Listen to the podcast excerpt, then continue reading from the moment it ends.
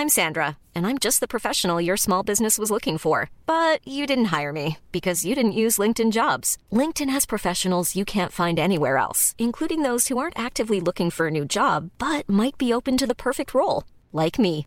In a given month, over 70% of LinkedIn users don't visit other leading job sites. So if you're not looking on LinkedIn, you'll miss out on great candidates like Sandra. Start hiring professionals like a professional. Post your free job on linkedin.com/people today.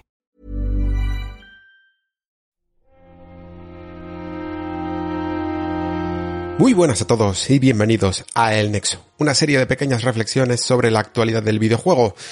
Espero que hayáis tenido un buen puente, porque el mío ha sido desastroso. Eh, he pasado un virus estomacal que me ha afectado prácticamente todas las mini vacaciones y las he pasado en cama o, en casa sin poder moverme en absoluto y comiendo eh, comida de supervivencia, básicamente. Esta semana entonces eh, solo tenemos una noticia que es sobre Bloodborne 2, que es una cosa que tenía que desquitarme y es un poco la que he podido grabar eh, ahora cuando me he recuperado. Y tenemos las reflexiones de Far Cry 6 y de Forza, que bueno, como uno más o menos es, es previsor, pues ya las tenía eh, más o menos arregladas.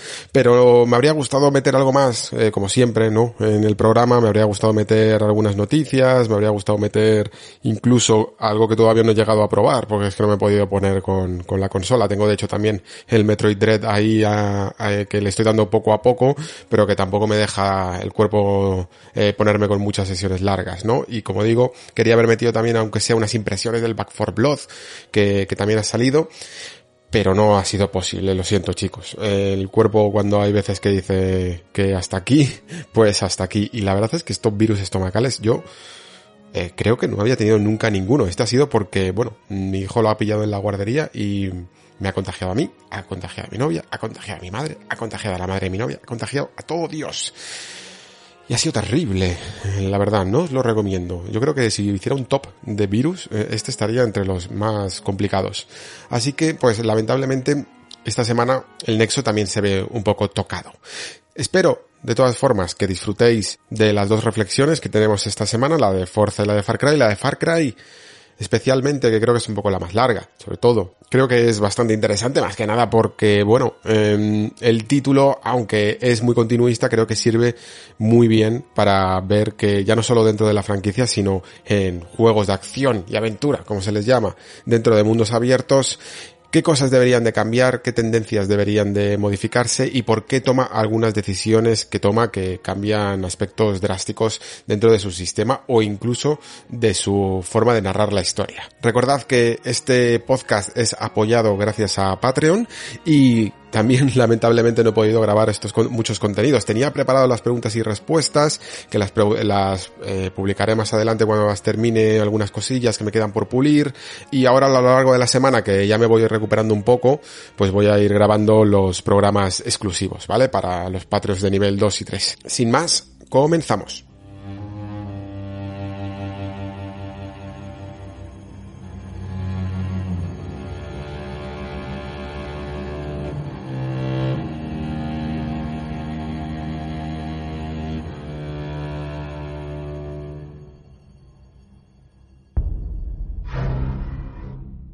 Bueno, pues comentaba en la introducción que mmm, íbamos a tener solo Forza y mmm, Far Cry, pero al final me he animado a grabar también estos pensamientos sobre Bloodborne 2, que me, creo que me van a venir bien para recuperarme un poquito eh, la, de esta maldita enfermedad que, que, he tenido estos, esto, este puente y que ha sido terrible, ¿eh? de verdad todavía me noto disperso. Entonces, a lo mejor no puedo profundizar tanto como normalmente me gusta hacer, porque es que la cabeza realmente mmm, todavía, aunque el cuerpo ya se ha recuperado, me cuesta un poco concentrarme.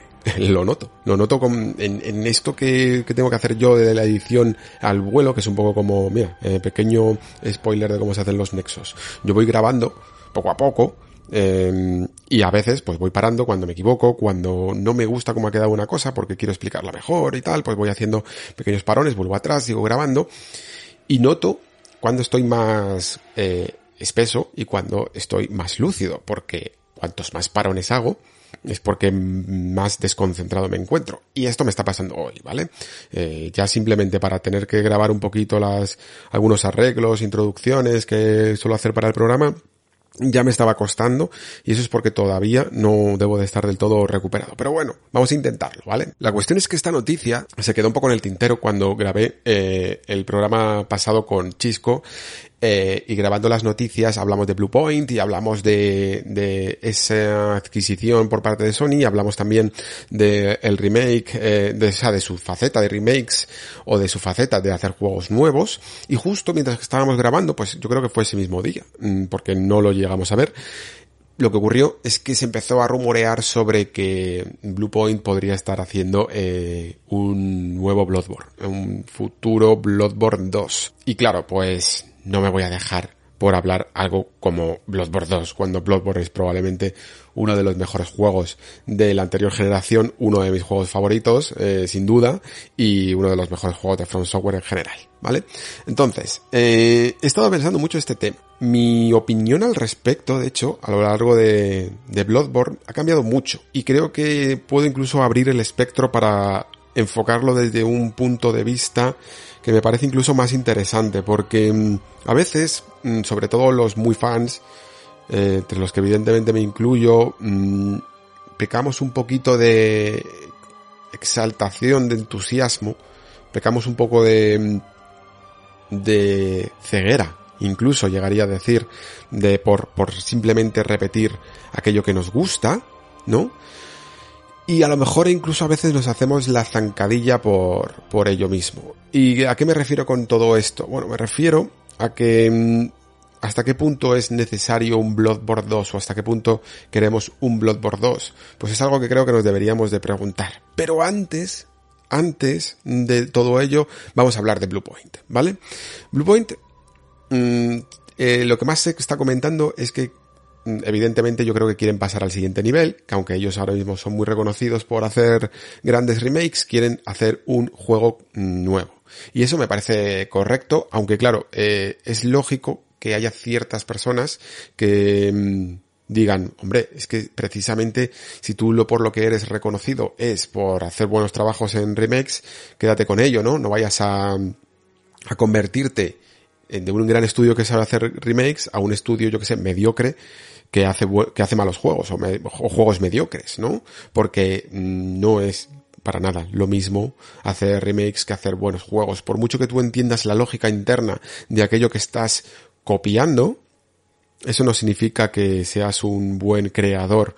Un copista puede ser muy bueno, y, puede no, no saber hacer algo desde cero, ¿no? Es algo que ocurre en todos los ámbitos, ¿eh? no, no, solo en videojuegos. Y Bluepoint lo que supongo que hará es evidentemente nutrirse de buenos diseñadores. Lo bueno que tienen los estudios, y en este caso sobre todo amparados por Sony, es que siempre puedes contratar a diseñadores de calidad, eh, grandes directores de game design, que, que sepan suplir esas Mm, esos pilares que tú a lo mejor carecías porque no los necesitabas. O sea, tú puedes tener un game designer, evidentemente, dentro de un remake y que va a ser más o menos el que capte la esencia y diga que hay que cambiar y que no, y que hay que respetar y que no, y cómo hay que respetarlo en un remake. Pero siempre van a ser decisiones que tomas en base a eh, el trabajo previo hecho. De la misma manera que nosotros, por ejemplo, como críticos, criticamos en base a, eh, bueno, lo que ya está publicado, ¿no? nosotros no sabemos tampoco hacer videojuegos. Nosotros necesitamos material para poder hacer nuestras críticas, ¿no? Otra cosa es construir algo de la nada, es bien distinto. Yo creo que aún así eh, tienen una muy buena oportunidad porque creo que también hay que tener en cuenta que el factor tecnológico, el factor de saber eh, llevar un juego a que luzca con los valores de producción de una nueva generación tiene un gran valor más que nada porque hay un montón de estudios que yo creo que todavía no están cogiendo del todo el pulso a la nueva generación y a lo que son capaces de hacer las nuevas máquinas y sin duda creo que Bluepoint ahí les lleva buena delantera.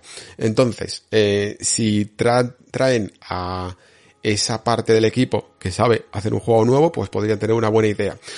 ¿Qué ocurre? Que mm, a la hora de hacer un Bloodborne 2, primero ya nos metemos en dos temas que hay que tratar. El primero, si serían el único estudio en hacerlo, y el segundo, que ya no es un juego nuevo, es, una segunda parte.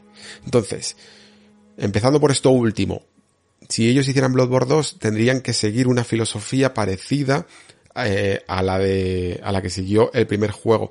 Y por mucho, por mucho que, ellos quisieran innovar, no son From. ¿Vale? From tiene una experiencia acumulada a lo largo de los años y una personalidad marcada que eso sí que no se puede copiar.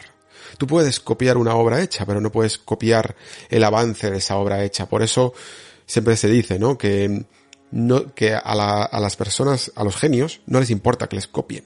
Porque solo pueden copiar aquello que ya está hecho. No pueden copiar la innovación, ¿no? Y no puedes copiar a Miyazaki.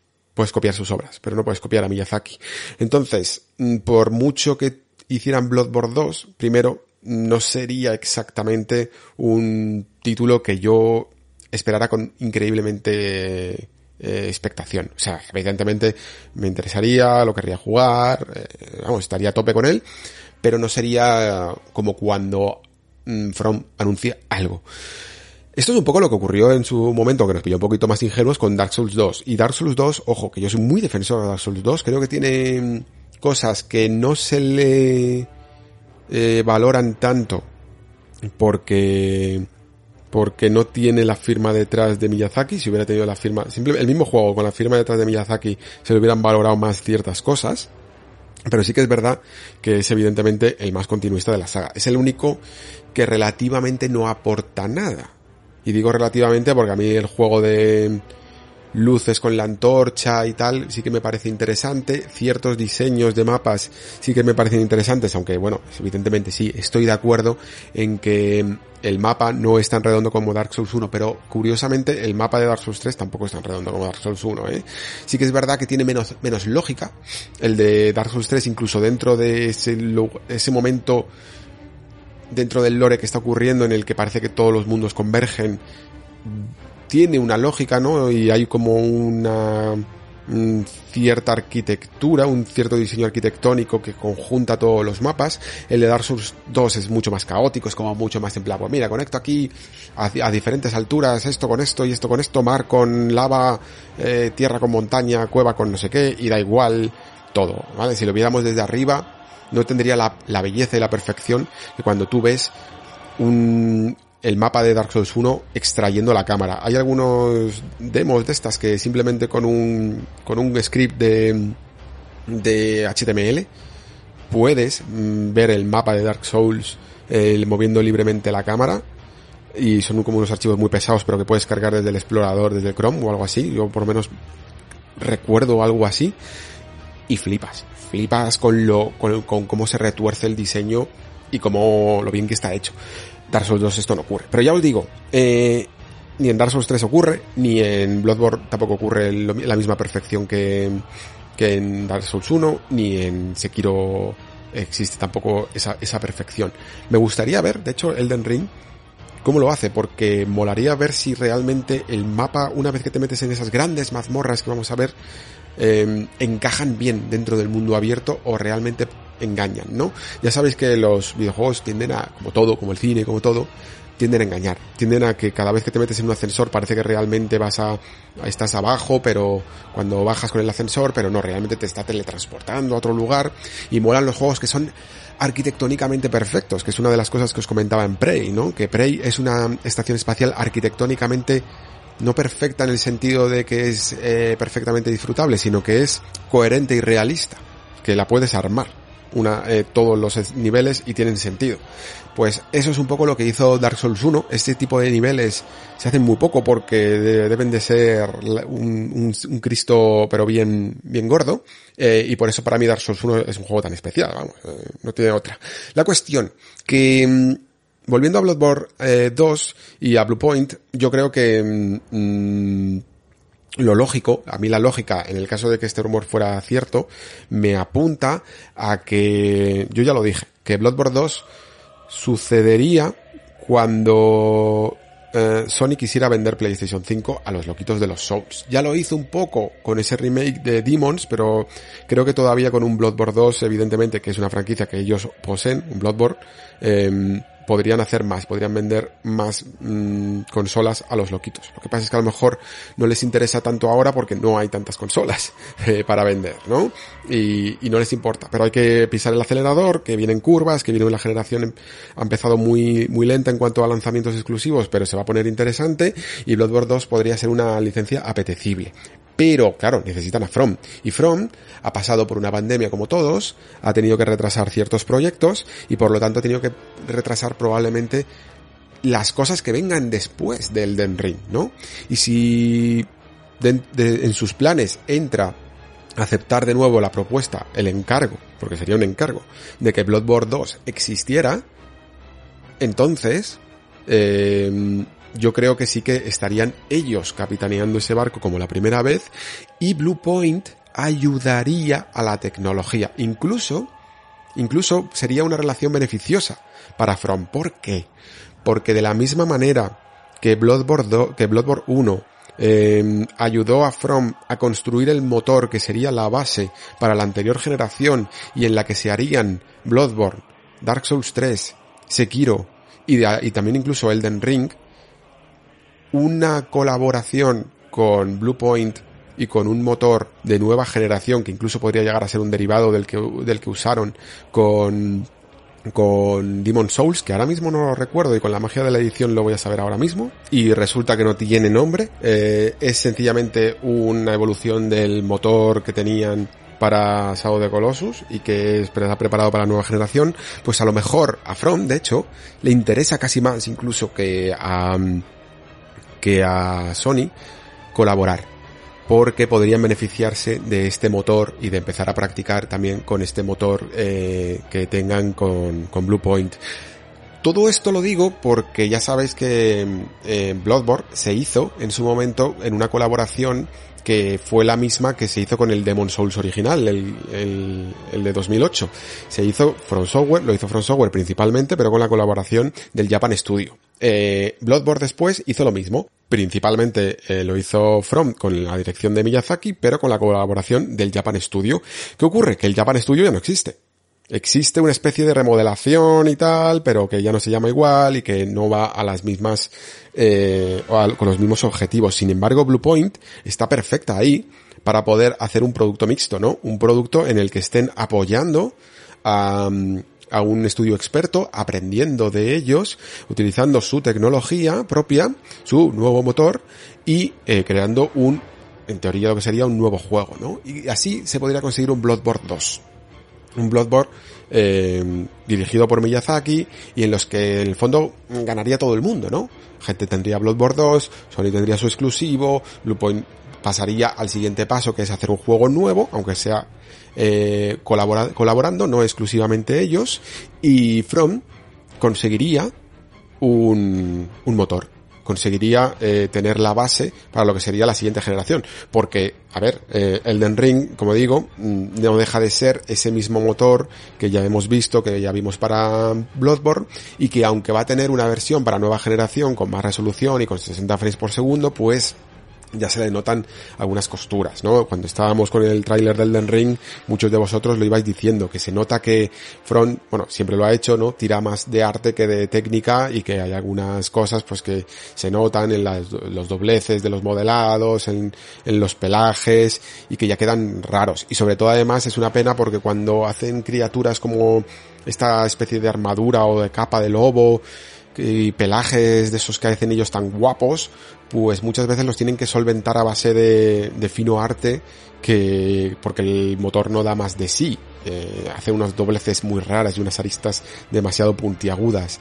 Entonces, volvemos al principio de todo, ¿no? Queremos Bloodborne 2 porque he dicho, y por eso he hecho ese gran largo paréntesis desde cómo he empezado el, este pequeño podcast, eh, todo el mundo como digo, ganaría con Bloodborne 2, pero la cuestión es si nosotros eh, ganaríamos con ellos, si nosotros queremos Bloodborne 2. Claro, todo el mundo seguro que ahora me está diciendo que sí, porque Bloodborne es uno de los juegos de From más queridos. Pero a mí una de las cosas, y yo también lo quiero, ¿eh?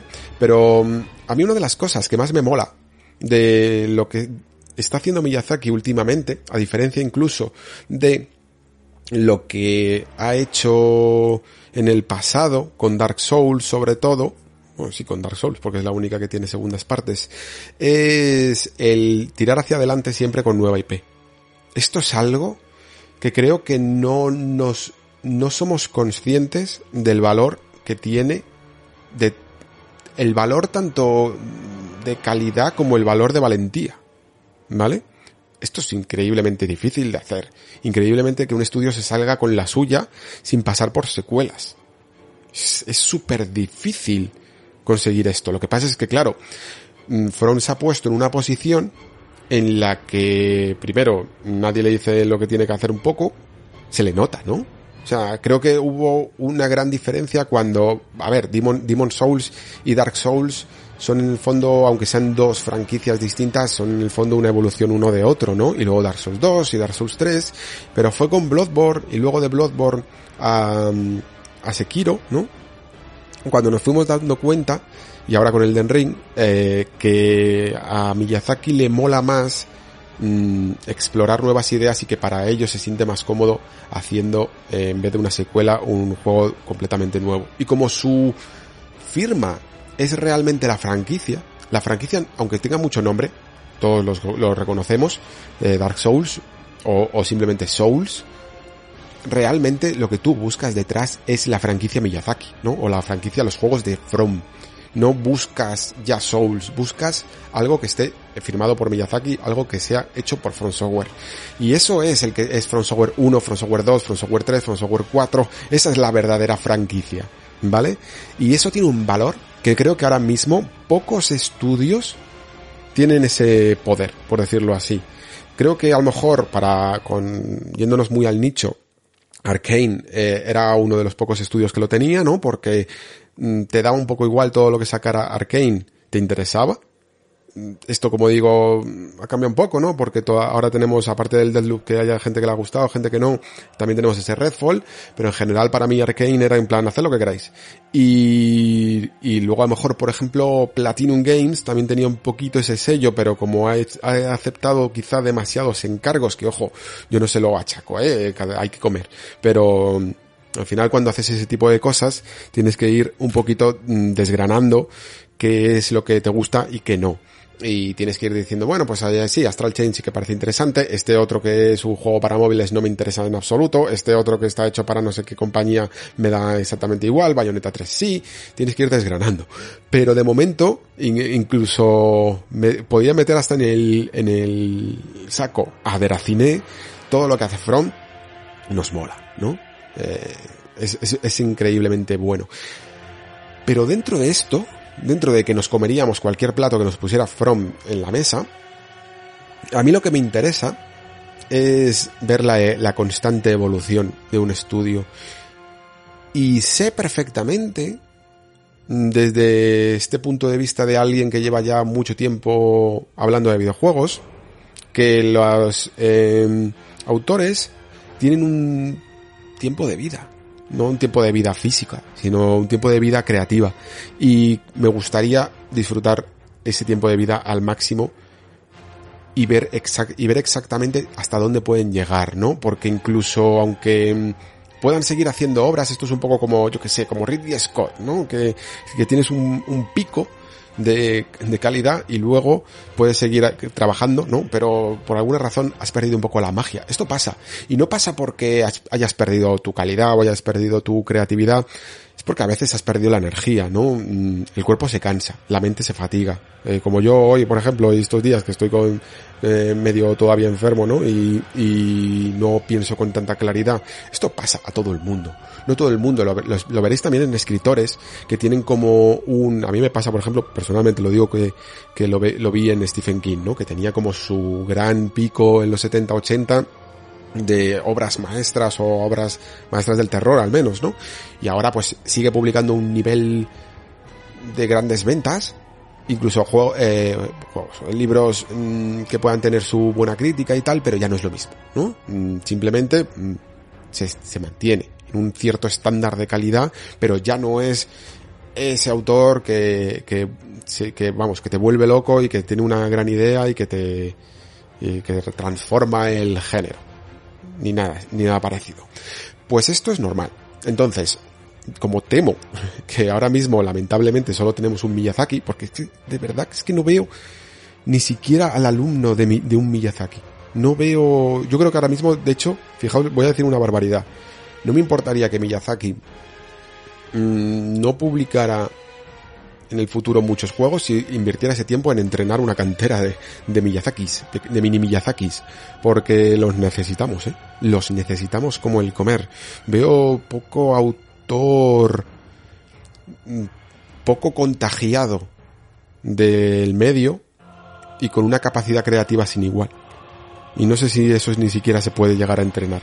Pero la cuestión, que lo que quiero decir con todo esto, es que no sé si quiero exacta, quiero un Bloodborne 2, pero no sé si exactamente quiero un Bloodborne 2, porque me mola mucho cuando Miyazaki dice, no, no te voy a dar un Dark Souls 4, te voy a dar un Bloodborne, te voy a dar, ahora no te voy a dar un Bloodborne 2, te voy a dar un Sekiro, ahora no te voy a dar un Sekiro 2, te voy a dar un Elden Ring, ahora no te voy a dar un Elden Ring 2, te voy a dar un X, te voy a dar otra cosa. Y creo que, creo que aunque adoraría jugar a Bloodborne 2 firmado por Miyazaki, aunque me encantaría, aunque mi cabeza sueña con cómo podría ser, mmm, creo que me mola más el Miyazaki que se lanza a la piscina. El Miyazaki que se vuelve loco. Y claro, y sé que, mira, voy a hacer una, una posible contraargumentación que me podréis hacer. Pero bueno, se puede hacer un Bloodborne 2 y seguir innovando. ¿Vale? Que sería como lo más fácil de, de argumentar, ¿no? Y es como, sí, pero. Sí, pero. ¿Por qué Miyazaki hizo Bloodborne en, primer lugar? ¿Por qué eh, después de Bloodborne hizo Sekiro?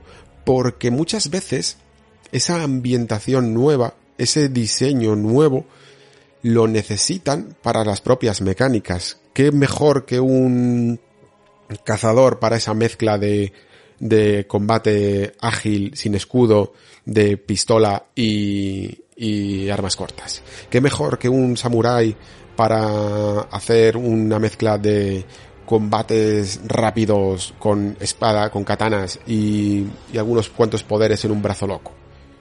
Y con ganchos. O sea, es, es la propia idea primigenia de lo que quieres hacer la que te, después te abre las posibilidades jugables. Si ya te lo limitas a que no, es que tiene que ser dentro del lore de Bloodborne, es que tiene que ser dentro de la ambientación de Bloodborne, es que tiene que ser dentro de lo que la gente reconoce por Bloodborne, ya te estás cercando el campo, ¿vale? Creativo. Y eso es lo que no quiero. Yo no quiero que ponerle ningún tipo de puertas al campo de Miyazaki. Quiero que Miyazaki corra entre margaritas, saltando y pensando en absolutamente lo que le dé la gana hacer a continuación. Eso es lo que quiero para Miyazaki, que sea feliz. Y, por supuesto, y que, y que, y que haga absolutamente todo lo que quiera durante el tiempo creativo que le quede. Porque es súper importante. Es súper, súper importante. Creo que además, las secuelas matan eh, las ganas. Y, y, esa acotación que hablo siempre de, de, de la creatividad, les, se la veo a muchos autores que no se dan cuenta hasta que no se meten en el jardín de lo que es decir, buf, me voy a tirar cinco años haciendo algo demasiado parecido y no tengo ánimo, y no tengo el ánimo que tengo cuando estoy haciendo algo nuevo. Esto es algo que habla mucho Neil Gaiman, esto es algo que habla mucho Alan Moore, de gente que no les gusta repetirse en absoluto, que, que son, necesitan saciar su apetito creativo, ¿no?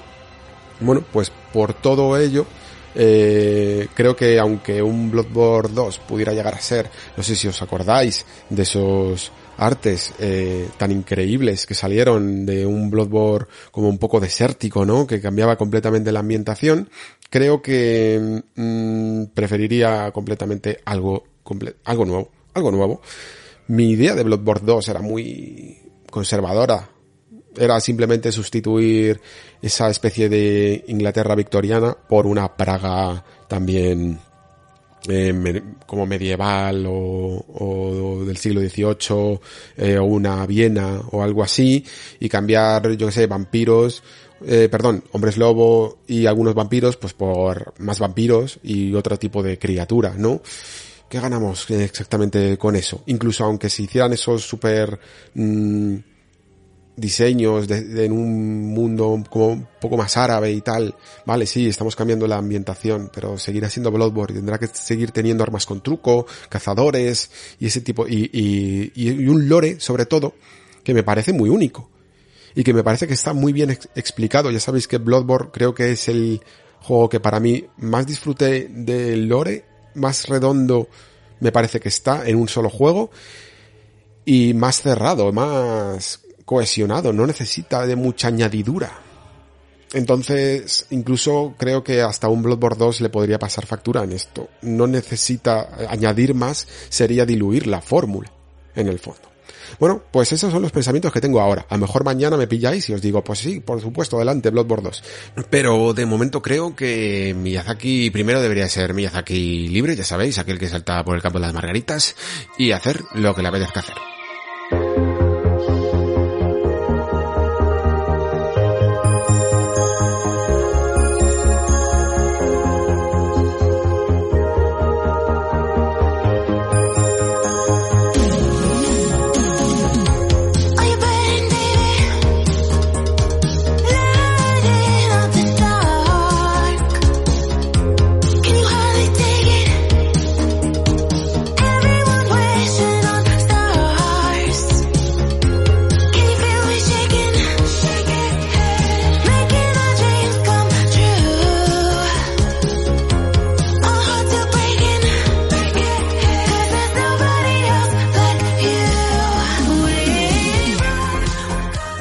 Mucho esto que a veces denomino como momento wow, ¿vale? Esos momentos en los que nada importa más que los gráficos. Y, normalmente, evidentemente, suele pasar cuando pasamos de generación, ¿no? Cuando de repente em, vemos uno de esos primeros juegos que nos sorprenden eh, por los graficotes.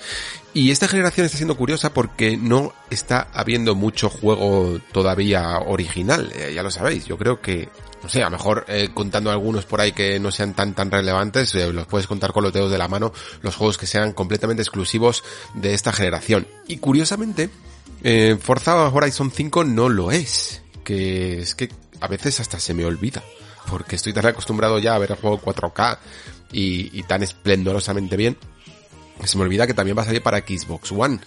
Esto también, en el fondo, es lógico que hasta los juegos más demandantes, a no ser que sea con esto del SSD eh, obligatorio, puedan llegar a salir la anterior generación. Pero la cuestión es que sigue sorprendiéndome cada nueva cita que tengo con él.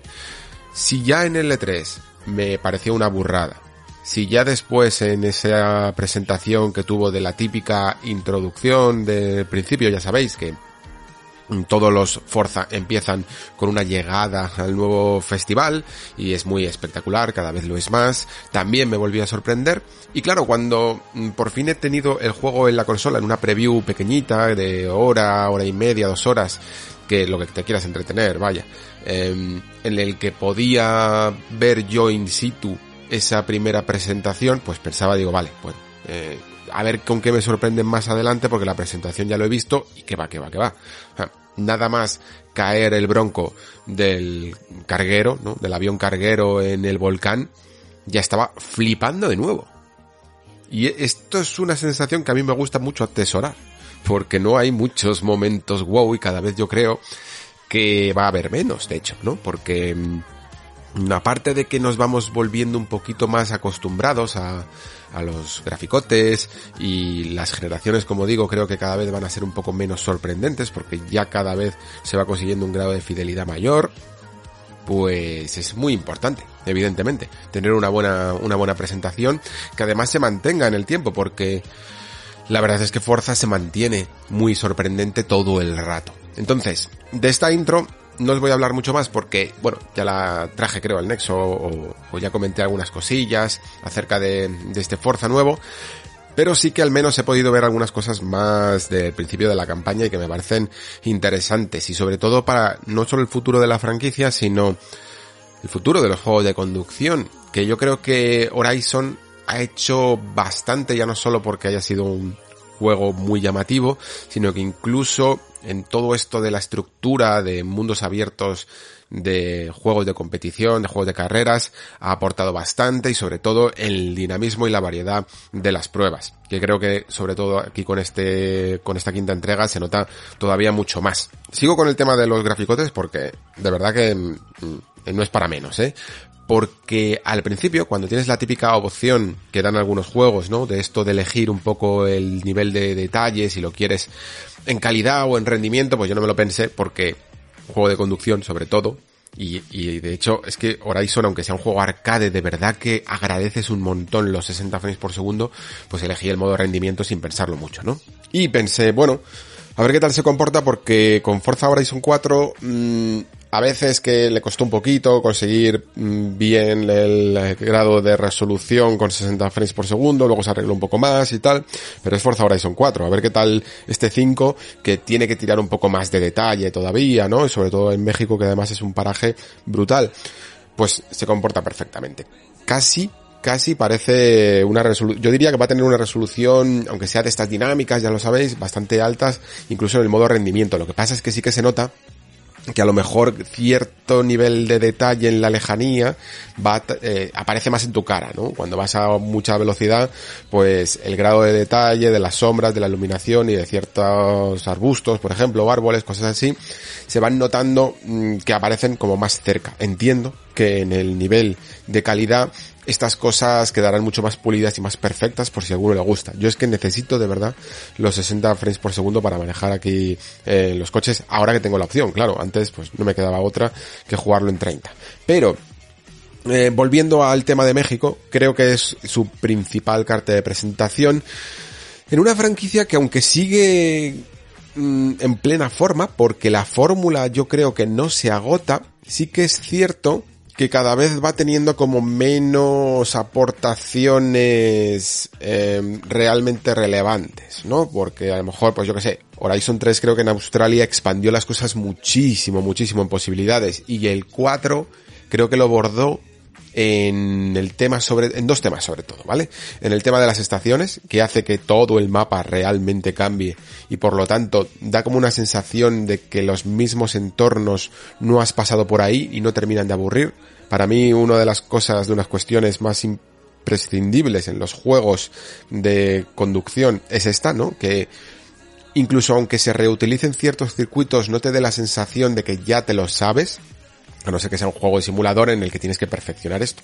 En, ese caso me da evidentemente más igual. Y luego la otra gran aportación que creo que tuvo, por lo menos en el terreno del offline, porque sí, luego se añadieron muchísimas, muchísimas cosas en el terreno online, pero en el offline las historias de Horizon, que es como se les llama a estas pruebas super guays en las que, bueno, eh, se nos presentan como ciertos eh, eventos o ciertas anécdotas o personajes que están intentando conseguir algo. Algunos están haciendo un canal de YouTube, otros están haciendo un documental, otros están haciendo una eh, investigación sobre cierta marca de coches británica, por ejemplo, alguna cosa así.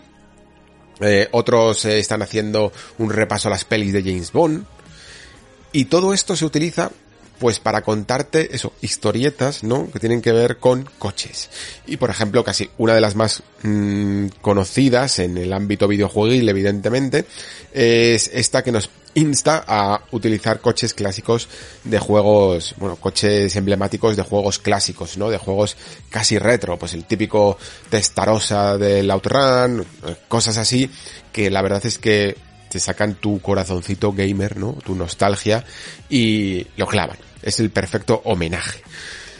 Claro, mm, ¿qué aporta entonces Horizon 5? Pues todavía no lo sé. Sinceramente, aparte de los graficotes, evidentemente, aparte también del Festival de México, que yo creo que es un país muchísimo más es lo que le fallaba un poco a Horizon 4, si le tuviera que pegar alguna, si le tuviera que poner alguna pega. Que la campaña inglesa, pues está bien, que me perdonen los ingleses, ¿no? Pero no es tan variada como puede llegar a ser otros países como México, ¿no? México, pues vamos a tener esos desiertos, esos cañones, esos volcanes, esas selvas frondosas, esas ciudades. De hecho, aunque sea muy eh, fácil, a mí no me importaría que hubiera un festival, no en Colorado, como fue el primer eh, Horizon, sino en todo Estados Unidos, porque Joder, Estados Unidos es un país tan enorme que al final tiene mucha variedad que es lo que quieres. O, en China, yo que sé, o en Rusia, o alguna cosa así.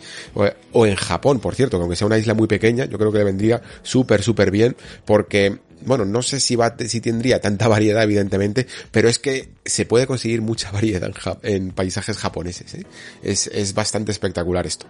Pero en fin, que México es maravilloso, de verdad. Eh, lo poquito que he podido ver ya, solo en un trozo, en un área del mapa, ya es increíblemente variado con, con las selvas, con las ciudades, como digo, con, el volcán, con los cañones, eh, con las zonas agrarias. Ah, está, está perfecto. Eso evidentemente va a ser una de las características principales. Otra es que, claro, las estaciones se van a mejorar para que no sean tan dramáticas. El paisaje de, de México da pábulo a que esto se pueda ser, a, que pueda ser más dinámico, ¿no? A que no todo sea en invierno nieve, nieve, nieve, nieve, sino que yo que sé, si hay desiertos, esos desiertos muy probablemente no, no coparán eh, tanta nieve, ¿no? Mientras que a lo mejor el volcán sí que queda un poquito más nevado, y entonces harán transiciones más, más bonitas, eh, yo creo. Y apetecerá más esas estaciones que no te apetecía tanto jugar. Pero, quizá la mayor eh, novedad que tiene este juego todavía no se ha podido ver, que son las expediciones, ¿vale? Sí que se ha dicho que, por ejemplo, esto que os he contado antes de las historias de Horizon, le van a prestar, porque evidentemente el feedback ha sido buenísimo, y se le va a prestar más atención a ello, pero eh, las expediciones va a ser ese momento clave en el que todo eh, mundo va a mirar porque es lo nuevo, ¿no? Eh, ¿Qué es esto exactamente de este señor llamado Ramiro que nos va a llevar por lugares mágicos de México y cómo serán exactamente esas pruebas? Bueno, yo creo que evidentemente casi será como una especie de museo de, del país que puede llegar a, quedar guay, pero veremos exactamente cómo funciona a nivel mecánico. Porque como decía antes, una de las cosas que siempre ha hecho Horizon guay es la de irse más allá de las clásicas carreras, de las clásicas contrarrelojes y de aportar pequeñas cositas, pequeñas pruebas que tenían su girito, ¿no? O su mecánica eh, diversa.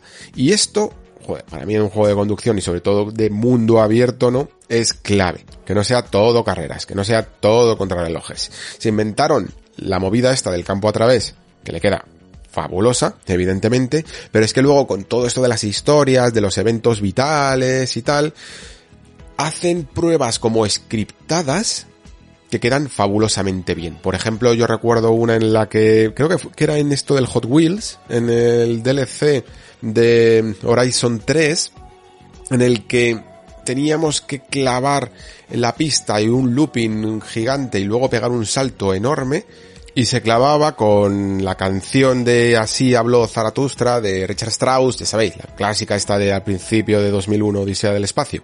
Y en el momento en el que sonaba chon chon y suena toda la, toda la orquesta, pues te lanzabas al vacío, ¿no? Era, era espectacular. Estas cosas las hace tan, tan, tan bien que, realmente vives momentos gloriosos en un Horizon, ¿no? O incluso algo tan sencillo como contarte una anécdota, una historia sobre los coches que estás conduciendo mientras que los conduces es brutal. Y por y por cierto, por eso Creo que es bueno que la saga, aunque yo normalmente no soy muy ultra defensor de, bueno, reivindicador más bien, defensor sí, pero reivindicador de que todo juego deba salir traducido y si no hay que quitarle notas y cosas de estas, me da un poco igual, en general, yo siempre suelo jugar a la versión original, pero en este juego se agradece mucho por ese tema que también se le achaca mucho, por ejemplo, a los GTA, de que cuando vas conduciendo no puedes prestar atención a los subtítulos, ¿no? Y por lo tanto hay algunas veces que, por ejemplo, te sale el típico documentalista que te dice que quiere que conduzcas unos eh, clásicos británicos, unos coches clásicos británicos y te va contando su historia, eh, por qué son importantes, sus características y tal. Y claro, si estás leyendo, en una prueba que te pide ir siempre a una velocidad muy alta, pues muchas veces te saltas eh, la curva que tienes que tomar del GPS, te chocas contra un coche que no has visto, porque estás leyendo, porque te interesa la historia, no puedes estar prestando muchas veces atención a tres cosas a la vez, ¿no? Eh, entonces, mm, es importante que se vuelva un poco también a la traducción eh, al español. Pero la conclusión es esta, que se nota que esta gente piensa todas las pruebas, ¿vale? Se nota que hay alguien ahí dándole vueltas al coco para ver cómo con una mecánica básica de conducción de un coche, de toda la vida, se busca experiencias distintas, que tengan reglas curiosas para que todo el rato te lo estés pasando bien e intentar salir del patrón de carrera que evidentemente también las tiene y un montón y son su tronco principal que pueblan el resto de juegos de coche. Y yo creo que esa es la excelencia que tiene siempre Horizon y la diferenciación que lo ha hecho destacar. Más allá de que evidentemente sea un juego cada vez más bonito, cada vez más precioso y cada vez más armónico incluso porque todo funciona, todo fluye, eh, la suavidad, los paisajes, la iluminación, la música y la sensación, el gustito a la hora de, de conducir. Vamos, es que todo, todo funciona. Por eso decía incluso en, cuando estaba hablando de Psychonauts 2, que en este año tan raro de 2021, en el que no hay como un GOTI claro, pues no sería un mal año para hacer un premio reivindicativo, pues a juegos como eso, como Psychonauts 2, porque es un juego de plataformas que no se suele llevar estas cosas, o incluso, yo que sé, a Tales of Arise como JRPG que tampoco se lo suelen llevar, o a este Forza Horizon 5, porque los coches, los juegos de coches tampoco suelen optar a este tipo de premios. Eh, veremos de todas maneras cómo sale, evidentemente, no quiero tampoco adelantar acontecimientos, pero es que, sinceramente, me fío mucho, me fío mucho de Playground Games, aunque ya empiece a bordear la curva, derrapar la curva del continuismo que eso evidentemente creo que también hay que ir aceptándolo. Mm, porque incluso las eh, pruebas más especiales, como esos momentazos en los que competíamos contra un tren o competíamos contra un avión y cosas así, pues no dejan de ser rizar el rizo, ¿vale? Por ejemplo, la que yo he llegado a ver es de nuevo un avión, el este mismo avión de la intro que tiene carguero, que tiene una bodega muy grande, pero que después de la bodega salen unas motos de, motocross que parten de otro tramo del circuito y luego además el piloto de la moto tiene un traje aéreo y hay un momento en el que pega un salto, deja la moto y sale volando y tienes que competir contra él. Hacen estas estos remixes, ¿no? De, de pruebas que ya hemos visto un poco eh, anteriormente. Aún así, veremos hasta qué punto son capaces de sorprender. Ya os digo que de todas maneras, no sé, espero más de estas llamadas expediciones para ver eh, qué pueden dar de, qué pueden dar de sí, qué pueden aportar al universo. Aparte, de, evidentemente, de lo que os decía antes, ¿no? De las historias de Horizon que están muy curradas. He visto cosillas aquí y allá que son interesantes, como por ejemplo un momento en el que se utiliza el modo foto de, del propio juego de manera mm, narrativa, ¿no? Y en una propia prueba, no simplemente porque el gustazo de hacer fotos en un juego bonito, sino que tienes que meterte en una tormenta, llegar a unas ruinas y hacer una foto en un tiempo récord. Y oye, eso es otra vez, otra, otra manera de ingeniárselas para conseguir mm, dar variedad a las, a las pruebas, ¿no?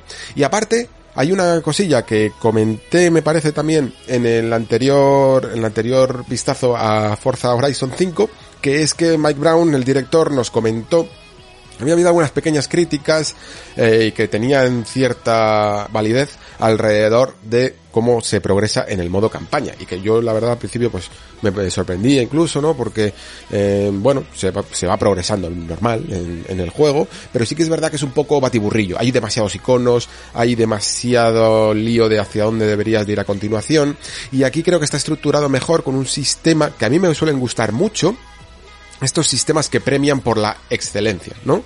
Eh, aquí le llaman galardones, no dejan de ser como puntos que necesitamos para acudir al siguiente festival. Es una especie de evolución en el fondo de lo del color de la mmm, muñequera esta que teníamos antes, de la pulsera y tal, pero que creo que ahora tiene mucho más sentido y que además te da como unos puntos extra que serían la medalla de oro, ¿no? Por conseguir el mejor récord, el puesto principal, el mejor tiempo, lo que sea, en cada prueba y dominarla a la perfección. Esto ya se veía incluso en las historias de Horizon 4 en el que teníamos las estrellitas, ¿no? Las estrellitas es, para mí es el sistema perfecto. Eh, una, dos o tres estrellas. Bronce, plata, oro, en el fondo, ¿no? Y dependiendo del récord que hayamos conseguido o de los eh, objetivos incluso, que algunas veces son objetivos, ¿no? En plan, tienes que Mm, conseguir esto en un minuto y medio, pero aparte tienes que romper estas tres vallas. Y entonces se te van añadiendo esos objetivos y consigues las tres estrellas. Es un sistema increíble. A mí ya en Drive Club, que ya sabéis que es uno de mis fetiches, es algo que me gustaba, conseguir las tres estrellas, porque no importa tanto simplemente visitar una prueba y decir, bueno, venga, te la doy por válida, te doy puntos, da igual que hayas quedado el tercero, y si el juego no te incita a hacerlo mejor, pues tú sigues para adelante Entonces, pues no terminamos de progresar correctamente. Y tampoco os voy a aburrir mucho más con detallitos que he estado viendo y que a lo mejor son un poco más irrelevantes, a la larga dan igual. Como por ejemplo el tema de los avatares y tal. Los avatares siempre ha sido como alguna manera de ponerte ahí alguien en el vehículo, pero sí que es verdad que ahora les tienen, les quieren dar un poquito más de presencia, eh, esos, esa personalización que tenía Horizon 4 ahora se suma el hecho de que hablamos, que, lo cual está bien, poder hablar, eh, tener más eh, relevancia. Esto es algo que siempre ha sido un debate en los videojuegos, si tu avatar debe tener personalidad o no. Eh, para que sea un poco, para que aplicar la tuya, pero yo creo que en un juego de coches, pues sinceramente da igual. Me parece bien que hayan ido a esto.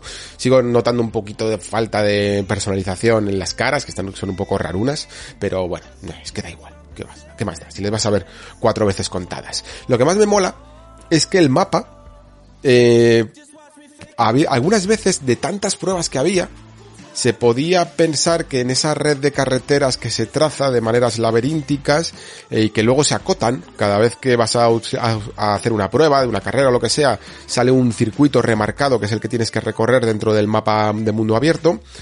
Algunas veces podían llegar a ser algo genéricas, ¿no? Si te paras a pensar en las pruebas más menos importantes, y aquí yo creo que están hasta las menos importantes más trabajadas, ¿eh? Quizá porque siempre te hacen pasar por un lugar, por una curva, por un sitio que tiene una orografía especial, un salto especial, un, un camino que se mete entre las rocas de México, entre los árboles, entre la jungla. Está muy bien medido. Está muy bien medido para que aproveches los mejores momentos y los lugares más exóticos y más emblemáticos del paraje mexicano, ¿vale? Pues yo qué sé, lo típico de a lo mejor vas a trazar una curva entre dos pirámides aztecas de estas, ¿vale? Pues cosas así.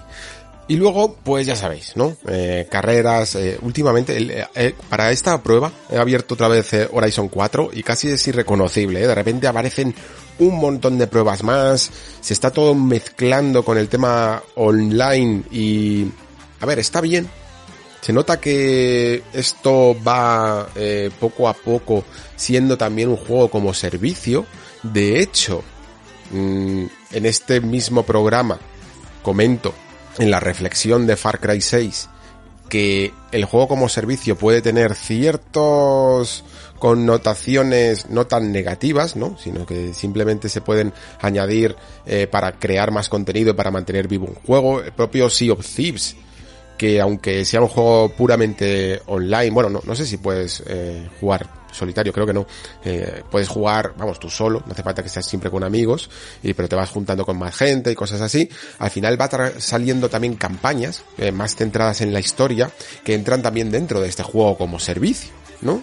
Pues entiendo perfectamente que al final Horizon también eh, quiera ser un juego que vaya evolucionando durante su momento vital, ¿no? Hasta que salga el siguiente. Y esto es lo que va a hacer Horizon 5, yo creo ahora sí, desde el día 1, porque Horizon 4 fue metiendo pruebas y cositas a medio camino, en mitad de su vida, pues como esto del Battle Royale eh, y un montón de pruebas extra. Y la verdad es que ahora mismo tú lo pones y madre mía, es que empiezan a aparecer iconos, iconos, iconos. A mí me gustaría, de hecho, que existiera un determinado filtro, ¿no? Para lo mejor, si te quieres centrar más en carreras, en campo a través, en contrarrelojes y luego ya poco a poco pues seguir metiéndote en cositas como el Forza Arcade, el Event Lab incluso, en las nuevas expediciones, en las historias, no lo sé. Eh, una manera de organizar lo que empieza a ser un juego que parece el mapa de Ubisoft, ¿eh? El juego no, pero el mapa parece de iconitos más lleno que, que uno de Ubisoft. En fin, que muy buenas sensaciones para lo poco que he podido probar. Eh, esto si tienes una Series X y, probablemente tengas el Game Pass y si no lo tienes, pues te lo haces el mes de lanzamiento, sale el 9 de noviembre, pues te lo haces el 9 de noviembre. Le das lo que quieras ese mes, solo, si quieres, y lo vas a gozar. Lo vas a gozar. A mí personalmente, ya os digo siempre, que Horizon es uno de esos juegos de cabecera que tengo siempre instalados en la consola y que me hacen, eh, me ponen de buen humor directamente. le bajo un poquito el sonidito del motor, le subo un poquito más el de la música eh, me pongo Basarena o Pulse, sobre todo, y, y, a disfrutar. Y la clásica, por supuesto. Y, la, y a disfrutar, de verdad. O sea, mm, cuando estoy estresado, cuando necesito un momento de relax, me lo pongo. Y aún así, lo que son las pruebas principales y la campaña me pican, ¿eh? Me pican para conseguir buenas estrellas, eh, buenas medallas de oro y al final me pongo muchas veces bastante serio. Y, y sobre todo incluso algo que no me suele gustar en los juegos que es darle demasiadas opciones en cuanto a la dificultad, en cuanto a la exigencia, la habilidad eh, del jugador, prefiero casi que me venga todo dirigido por el director Aquí lo agradezco porque hay veces que me apetece estar un poquito más relajado, como digo, y hay veces que tuneo un poquito el coche, no en plan tuning, sino en plan, eh, le subo el, la tracción, el manejo, la, el, la barrita de simulación, ¿no? Y me lo pongo un poquito más exigente para sentir más el coche y también lo disfruto de esa manera. Así que ya os digo, ahí estaré el 9 de noviembre, segurísimo y lo traeré por aquí al Nexo para comentaros ya un poco más en profundidad pues todo lo que va a ser esta, esta edición. Ya os digo, no espero tampoco ya a lo mejor una revolución, pero sí probablemente el Forza Horizon más completo hasta la fecha. Hi, I'm Daniel, founder of Pretty Litter. Did you know cats tend to hide symptoms of sickness and pain? I learned this the hard way after losing my cat, Gingy. So I created Pretty Litter, a health monitoring litter that helps detect early signs of illness by changing colors, saving you money and potentially your cat's life. Pretty Litter is veterinarian developed, and it's the easiest way to keep tabs on your fur baby's health right at home. Go to prettylitter.com and use code ACAST for 20% off your first order and a free cat toy. Terms and conditions apply. See site for details.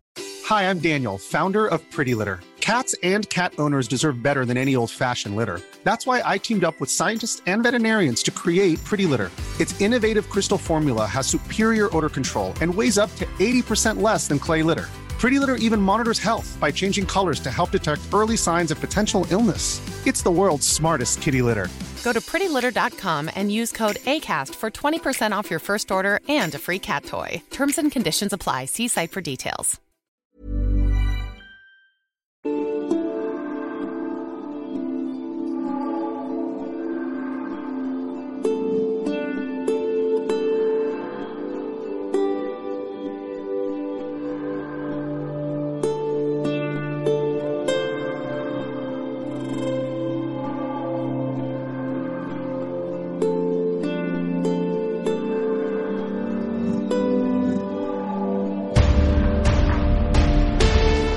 Otro día cuando estaba jugando Far Cry 6, eh, había, había empezado, creo, solo. Estaba como en la intro. Y la intro es un poco distinta al resto de Far Cry porque mm, normalmente ya sabéis que siempre se empieza con juego primera persona y no salimos de ella en ningún momento, luego hablaré de esto. Pero este Far Cry 6 empieza distinto. Se nos da a elegir a nuestro protagonista, ¿no? Si queremos que sea chico o chica, y de entonces la cámara se aleja, eh, podemos ver el rostro de Dani Rojas, eh, sea hombre o mujer, y se nota una perspectiva más cinemática, ¿no? Y está en una de estas cinemáticas y se acercó mi novia y me dijo, ¿estás jugando Far Cry? Y me llamó mucho la atención porque mm, era eso, era una cinemática. Far Cry nunca tenía cinemáticas, ¿no? Lo, lo reconocible de un Far Cry es ese momento, por ejemplo, en el que vemos un paisaje maravilloso, eh, súper paradisíaco, con una puesta de sol tremenda, ¿no? Y el super arma, el rifle de francotirador, por ejemplo, o el arco, que le está bañando la luz del sol en la superficie metalizada y hay un destello, ¿no? Eso es como la manera de reconocer un Far Cry. Y esto era todo lo contrario, era en la ciudad del juego, de, esta isla de Yara, eh, por la noche y en una cinemática en tercera persona. Y, me quedé como en plan, hostia, ¿eres capaz de identificar este Far Cry? Mi novia que, ya os digo que tampoco es que esté muy, muy puesta en, en la actualidad, antes jugaba más, pero ahora, prácticamente no juega. Y menos a, a Far Cry, ¿no? Y sin embargo lo reconoció y me quedé pensando precisamente esto, que de alguna manera mm, Far Cry sigue teniendo tiene mucha identidad, tiene una identidad muy muy marcada para que sea perfectamente reconocible. Y eso no creáis que es fácil de hacer, ¿eh? Que alguien simplemente en un fotograma sea capaz de saber que esto es un Far Cry es un, es un valor dentro de sí mismo. Y sobre todo, como digo, cuando encima pretendes hacer ciertos cambios, porque creo que la palabra clave para entender este Far Cry 6 es cambio. Y no porque el juego haya cambiado mucho, sino porque todo tiene que ver con esto, ¿no? Em, tanto lo que sí que altera, como lo que se mantiene demasiado continuista, como la propia historia que nos habla del cambio, ¿no? Del cambio político, del cambio revolucionario, del cambio de un sistema eh, tiránico al que nosotros como la revolución, como libertad, eh, intentamos liberar a, a Yara. Y como decía, eh, Far Cry siempre ha sido un juego que creo que ha hecho una cosa muy interesante y es mantener siempre la perspectiva de primera persona. Eh, en esto que por ejemplo a veces os hablo en clave de literatura de primera persona, tercera persona limitada, etcétera, pues esto sería una primera persona limitada, ¿no? Solo vemos aquello que ve Jason Brody, o que ve AJ en Far Cry 4, o que ve el policía, que creo que no tiene nombre, ¿no? En Far Cry 5. Y no es una, no es una cosa fácil de hacer. Si os fijáis, por ejemplo, en literatura sí que se utiliza más. Eh, se suele seguir la historia desde la perspectiva de un personaje, pero el cine es mucho más omnisciente, ¿no? Suele hacer más trampas y presentarnos ciertos detalles y cierta información a través de los ojos de otras personas, escenas que no siguen al protagonista para dar contexto y para que las cosas se entiendan mejor, porque cuando solo sigues la aventura con los ojos de una persona, eh, todo lo que le ocurra, eh, todos los personajes tienen que aparecer en escena cuando está tu protagonista, ¿no? Y por ejemplo Far Cry, que es una serie en la que el villano tiene tanto protagonismo, no podría salir técnicamente, ¿no? Si no lo presencia, si no lo presencian tus ojos como jugador. Esta es la idea, ¿no? Detrás de ello. Y de hecho, Far Cry 6 cambia todo esto. 6 es un juego mucho más cinemático, es un juego al que no le importa romper la perspectiva y, y sacar la cámara de tus ojos y de los ojos del protagonista, ya no solo para ver cómo es Dani Rojas por fuera, para ver sus expresiones, sino también para ver al villano en otros contextos, porque como digo, una de las críticas, digamos, que podía llegar a tener todo este eh, central, toda esta centralización en la figura del villano era que, bueno, no salía tanto, ¿no? Para tener tanta presencia siempre y ser como la cosa más reconocible de la franquicia, pues algunas veces lo que ocurría es que aparecía, yo que sé, aparecía Pagan Min o aparecía Bass y soltaba el discursito de turno al principio de la intro, después volvía a tener un, una, una aparición nueva en algún momento de alguna emboscada y después pues aparecía al final y ya está. Y decías tú, joder, pues, pues, para tener ahí tanta presencia, mm, ha salido tres veces, ¿no? Y no puedes construir un personaje cuando solo aparece tres veces. Hombre, puedes hacerlo, y lo puedes hacer icónico, como lo ha conseguido Far Cry. Pero creo que no se desarrolla igual de bien mm, si no le das presencia, si no le das tiempo en pantalla. Y claro, Far Cry no puede hacer eso. Far Cry no puede darle presencia al villano en pantalla porque no va a estar, no te lo vas a estar encontrando todo el rato en cada misión que hagas, ¿no? Tendrías que hacer demasiadas cabriolas para que, para que apareciera. Y creo que, aunque es menos elegante, quizá menos videojuego, el hecho de ser más cinemático, pero creo que se acopla mejor esta fórmula que utiliza ahora Far Cry 6 de alejar la cámara, de ser más cinemático, de pegar saltos, ¿no? En ciertos momentos, pues terminas a lo mejor un arco de, de una de estas tres regiones que tienes que mm, mm, capturar o que tienes que llevar a la causa y, y aparece una secuencia cinemática con, con Giancarlo Espósito, ya sabéis, Antón Castillo, pues hablando con su hijo Diego o haciendo cualquier cosa y mostrando un poco más su personalidad. Y ayuda, ayuda a que al final este villano, como digo, tenga un arco, ¿no? Tenga una cierta progresión y seas más capaz de identificarte y de no verle simplemente pues en su momento de gloria soltando el discursito de turno y viendo sus fortalezas, sus debilidades y un poco más de ese desarrollo mm, de personaje. La cuestión, una, una deuda pendiente que tengo yo aquí con Far Cry, que lo llevamos hablando desde su anuncio, que es el tema del compromiso político y del tema de hasta qué punto eh, de alguna manera se va a mojar o se iba a mojar este Far Cry con eh, el tema en cuestión que trata, que en esta ocasión además es más realista que nunca porque bueno, si nos vamos a los piratas de Far Cry 3 o al conflicto nepalí o al conflicto de sectas ya empezábamos cada vez más a tener una progresión hasta ciertos temas de nuestra sociedad moderna, lo que pasa es que a lo mejor un poquito más especiales, ¿no? Pero yo creo que el fascismo y el, eh, la dictadura política en un régimen eh, tropical haciendo claras referencias a Cuba, pues sí que es algo en lo que quieras o no, pues te tienes que mojar, ¿no? Y yo mismo le acusaba, este Far Cry 6, mm, de que probablemente no lo hiciera, principalmente porque, por ejemplo, venía de Watch Dogs Legion, que mm, si lo tenéis por ahí, el, la reflexión que hice sobre el juego y me pasó un poco lo mismo que siempre, ¿no? Que parece que entra bien, parece que que va a tocar los temas adecuados con todo este tema de las redes sociales en este caso, de, del futuro, del Brexit y tal, que al final ni Brexit ni nada, y, y luego lo utiliza como un patio de recreo, ¿no?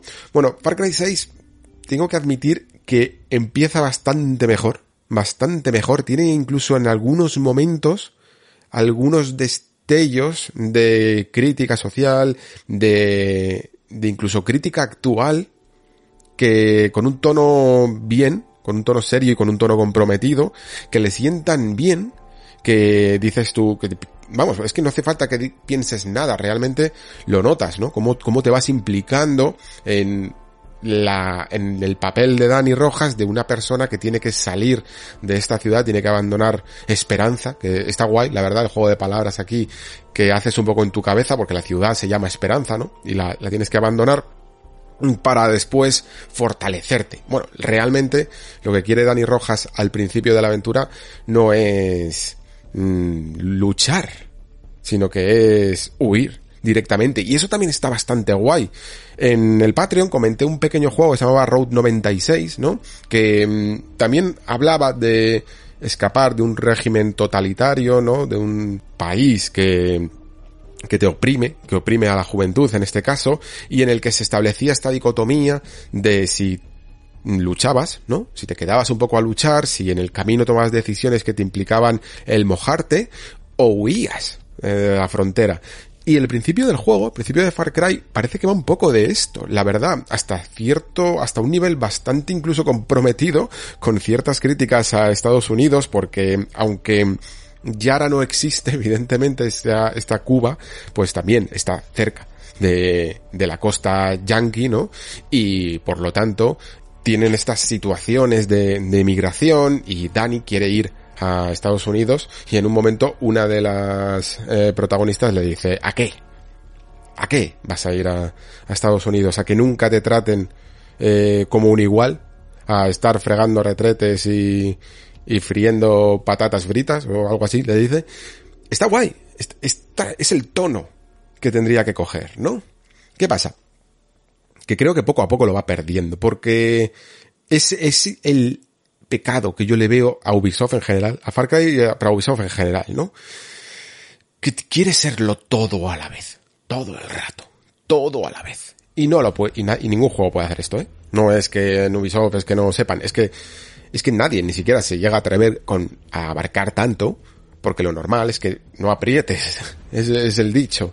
Y al final, eh, lo que le ocurre muchas veces a Far Cry 6 es que mm, este tono más comprometido se va diluyendo en uno más socarrón, que les es en el fondo más fácil, claro, porque no te tienes que mojar tanto, porque al final recurres mucho al humor y haces como unos personajes que parecen más característicos que si todo fuera un poquito más dramático, ¿no?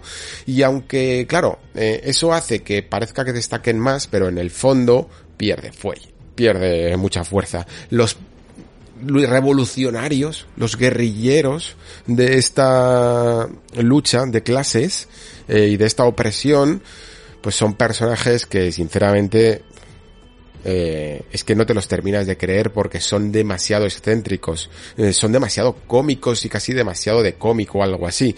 Casi en vez de parecer que están realmente ante un conflicto armado y, que, y montando de cero una revolución, pues parece una especie de historia de superhéroes, incluso por la forma y los diálogos que hacen, ¿no? Porque hablan de de este sistema, ¿no? Y de esta guerra de guerrillas y del hecho del acto de ser un guerrillero, de, bueno, de esta forma de atacar al poder desde las sombras, ¿no? En escaramuzas pequeñas, casi como una especie de mosca cojonera que siempre intentas desbaratar los planes de aquel que tiene mucho más poder.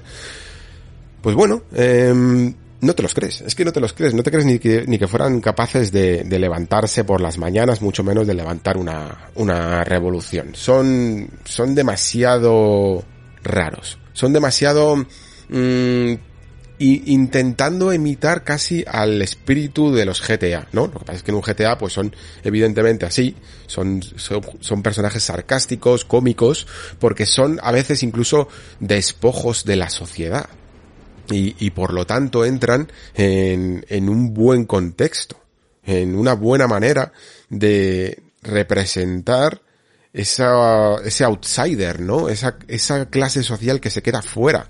Mientras que estos, aunque sí, eh, también son una clase social que se queda fuera, porque incluso el propio Andón Castillo hace como una diferencia entre verdaderos yaranos y falsos yaranos, pero no los ves eh, del todo comprometidos. Ya os digo, parece que mm, hablan, hablan con términos, con estos términos de, de un verdadero guerrillero, mmm, que no me parecen realistas. Eh, yo creo que aquel que realmente se considera guerrillero, aquel que está haciendo la revolución, la hace más que hablar de ella, ¿no? Eh, es más una persona de acción que alguien que evoca de maneras románticas este tipo de conceptos como si, como lo que decía antes, ¿no? Como si estuviera hablando de convertirse en un superhéroe. Hablan de convertirse en un guerrillero. No un guerrillero se es o no se es. No te conviertes, ¿no? No es una especie de rango ni nada parecido.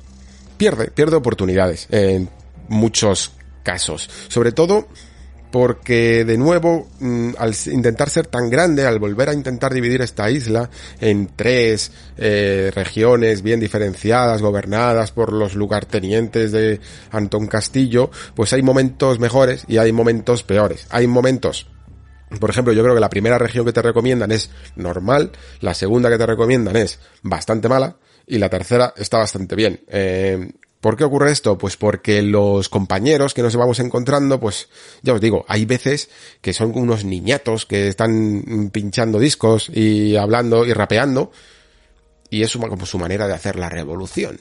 Y luego sí hay otros, por ejemplo los de la tercera que se llaman las leyendas del 67, que me parece un contexto mucho más apropiado porque hablan de una antigua revolución y, y notas a gente madura que sabe lo que es hacer la revolución y que sabe también lo que es fracasar en ella. O aunque incluso hayan conseguido cosas, ver que todo sigue igual. Y se genera entonces ahí un buen discurso de, casi un eterno retorno, ¿no? De, de siempre estar luchando, de, de que incluso aunque triunfes en ello, siempre habrá alguien al que derrocar e incluso también el peligro de que esto es un tema troncal de Far Cry, el peligro de sentirte demasiado atraído por la adrenalina de la lucha. Y eso está guay. ¿Veis? Es lo que os digo. Tienen estos pequeños momentitos que, que, que son el espíritu en el fondo de Far Cry, porque esto lo hemos hablado también, ¿no? Far Cry 3 es eso, es el, el tonto rico que se cree el más guay por eh, venir a una isla desierta con sus amigos y luego le, le secuestran unos piratas, matan a su hermano y al final mmm, se engancha a esto de matar, ¿no? Y se engancha a esto de la violencia. Es un poco el, el alma que siempre ha tenido la, la, franquicia y creo que la deberían de haber explotado más. Tenían herramientas para ello, tenían el contexto adecuado y creo que al final no lo hace. Incluso, ya sabéis que en la portada y que en algunas secuencias se ha visto a, al personaje de Giancarlo Espósito, eh, que tiene un hijo que se llama Diego y que tiene como 13 años o así, y que parece que también tiene bastante eh, relevancia, ¿no? Porque vamos, le, dan, le, dan, mucha presencia en la portada y ciertamente en el juego mm, también tiene protagonismo, pero sinceramente tengo la sensación de que aunque se intenta hacer un vínculo y una relación entre Dani y Diego, no se aprovecha del todo y el final se queda, no sé, a mí personalmente no me ha parecido de los mejores, de los mejores finales de la saga, sinceramente. Y duele un poco más porque creo que era el que más tenía herramientas para conseguir algo más. Ya no solo por los personajes, sino porque tiene estas herramientas que he comentado antes de puntos de vista extra, de salir la cámara de los ojos del protagonista y ponerla, poderla plantar donde quisieras, ¿no? Entonces, pues no entiendo muy bien cómo no las han aprovechado. Probablemente no lo han hecho porque mm, este Far Cry tengo la sensación de que es como el último sprint hasta la meta. Mm, lo veo así y quizá más claro a lo mejor o bueno no no no clara no es la palabra es más bien eh, influenciado por lo que ha ocurrido con Assassin's Creed Valhalla no Assassin's Creed Valhalla también se notaba un juego es un juego intergeneracional y también se notaba como en plan ah otra vez no Origins Odyssey y ahora Valhalla otra vez un poco lo mismo de siempre eh, y Far Cry ya también pasa un poco lo mismo, ¿no? Eh, Far Cry 4, Far Cry 5, Far, bueno, con todos los Primal y ya sabéis, eh, y todo New Dawn y todas estas medio expansiones, juegos en solitario que salieron también, y, y ahora Far Cry 6 como la última oportunidad para exprimir, y por lo tanto, creo que puede ocurrir lo mismo que con Assassin's Creed Infinity, ¿no? Que sea como la última vez que se hace todo de nuevo igual para después cambiarlo, ¿no? Lo que pasa es que esto es como la famosa frase, ¿no? Cambiarlo todo para no cambiar nada. Esperemos que no sea lo que ocurra. Esperemos que, que aunque sea a través de estos sistemas que dan miedo, como son el juego como servicio, esperemos que se encuentre una nueva fórmula para hacer que no todo sea malo, ¿vale? Que incluso un juego que está casi condenado, diría, a durar mucho, que es lo que le estaba pasando a los últimos juegos, que cada vez duraban más, cada vez tenían como esa, les pasa como a, mí con el Nexo, chicos, que siempre tengo la necesidad de que tengo que incluir más. Y al final me salen unos programas demasiado largos. Pues esa necesidad de incluir todo el rato más y más y más y más contenido, mmm, creo que a lo mejor incluso esta forma de ser un juego solo que se vaya eh, perpetuando a lo largo de esta generación con pequeñas eh, pequeños añadidos, ¿no? Mm, esto puede significar el juego como servicio adaptado a una estructura de single player, quizá le siente bien, porque el problema de, del atracón que te puedes llegar a meter con un Far Cry es que terminas empachadísimo, pero empachadísimo, empachadísimo. Y cuando has recorrido eh, 25 campamentos, pues, pues claro, terminas un poco agotado. Eh, es la misma fórmula de siempre. Las misiones principales que aquí, bueno, se llaman operaciones, no dejan de ser eso, ¿no? Es todo el rato, todo el rato, eh, hackear el ordenador, aguantar mientras que se hackea, mm, eliminar a un objetivo o matar directamente a todo el mundo que haya por ahí, robar una cosita, darle algún botón, activar una palanca, lo que sea, pero dentro de un campamento, o dentro de una base, o dentro de una fábrica, o, o algo así, ¿no? Se hace muy... No es, no es por el acto en sí, ¿no? Porque ese punto que aparece en el HUD que nos marca dónde debemos ir, no es lo importante, no importa que al final lo que tengamos que hacer es recoger un documento, pulsar un botón o cargarnos a un tío. Esto lo hace Dishonor, por ejemplo, ¿no? Y me parece un juegarral. Eh, también nos marca un punto de donde tenemos que ir.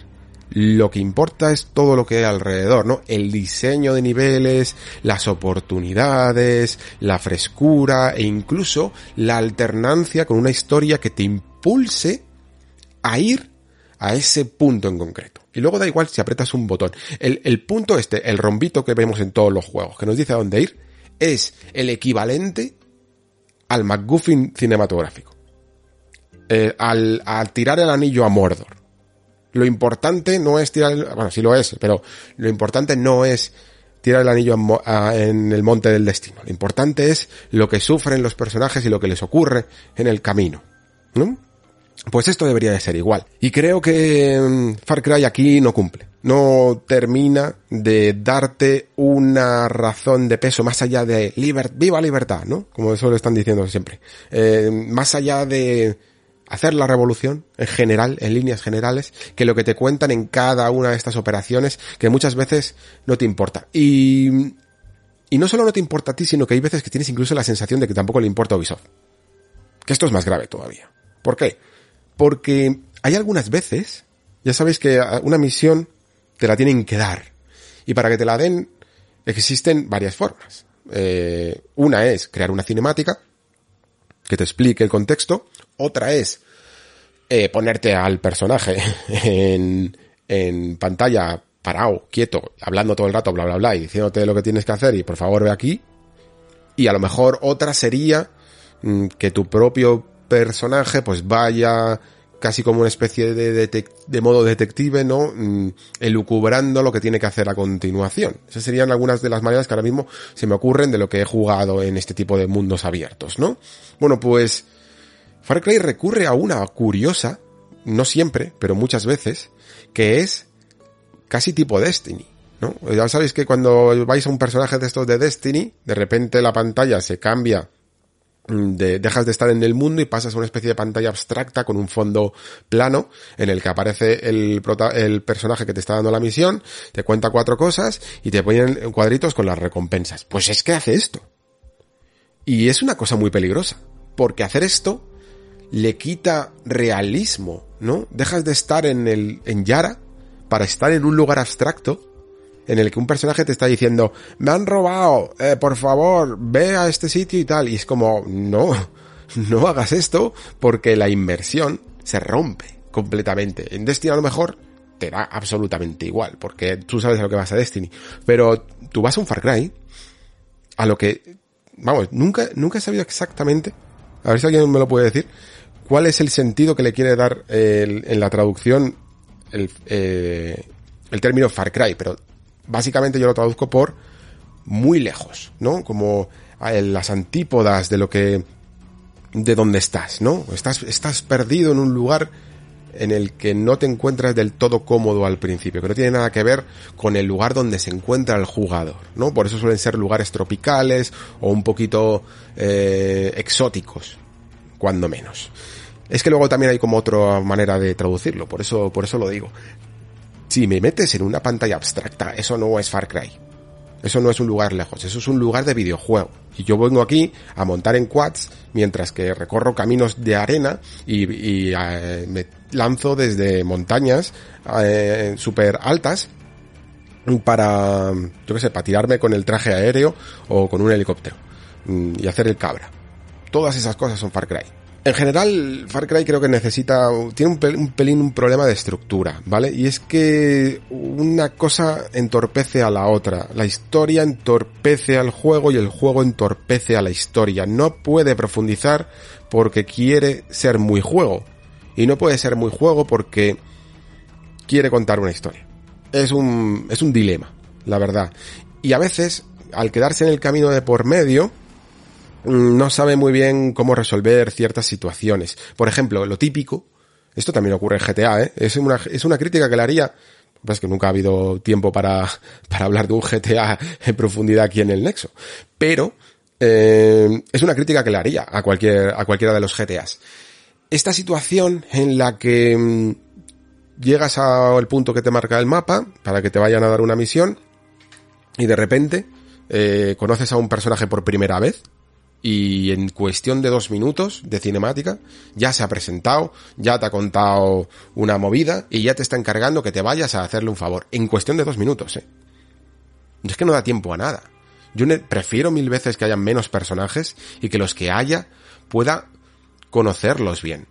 Pueda entender cuáles son sus motivaciones, sus miedos, su razón para luchar en este caso, ¿no? Que sencillamente que me cuente una bromita, eh, se presente ahí y, y, me mande rápidamente a hacer un objetivo. Es demasiado rápido y es demasiado forzado. Pero ¿qué pasa? Pues que tienes que concederle al menos al juego que luego cuando ya te pones con él, cuando ya te han contado la historia, ya has ido al campamento, ya sabes que va a ser un campamento, pues te diviertes. Te diviertes porque la fórmula está súper testada y, funciona, ¿no? Y si no te has empachado a muchos Far Cry antes, eh, yo por ejemplo no he jugado a, todos al completo, pues claro, a lo mejor no vengo tan tan fatigado.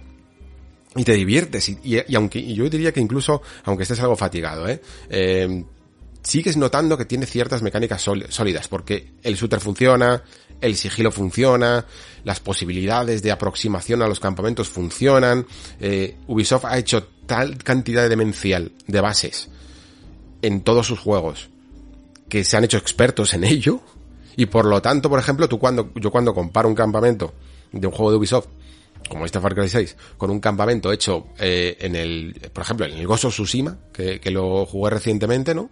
Pues no hay color, ¿eh? De verdad os lo digo, no hay color. Está súper mejor planteado, planificado, mm, un campamento en un juego de, de Ubi que en muchos otros. Sea, tienen las salidas, eh, el código de entrada a los campamentos, ¿vale? Para identificar eh, cuál es el lugar de sigilo, cuál es el lugar de acción, cuál es el mejor lugar eh, para, infiltrarte sin que te vean, las aproximaciones que tienes si te subes a una montaña y caes por una parra, la manera que tienes de irte un kilómetro más allá para lanzarte de una montaña aún más alta y llegar en paracaídas, eh, las entradas subterráneas, las entradas acuáticas, mm, están muy bien diseñados, de verdad, ¿eh? Hay algunos que es que cuando encima sale todo bien, es una gozada brutal.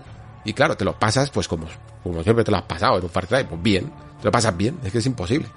Pero claro, eh, fatiga, fatiga uno tras otro, tras otro, con todos los objetivos iguales. Quizá por esto Mm, lo que me ha ocurrido, y esto es un tema que me interesa bastante, la verdad, el, hecho de que hay veces que en ciertos juegos me interesa casi más eh, actividades secundarias que las principales, sobre todo si la historia a lo mejor no acompaña tanto. Aquí ya os digo que el ritmo, pues, mm, sube y baja, sube y baja, sube y baja, sube y baja, todo el rato.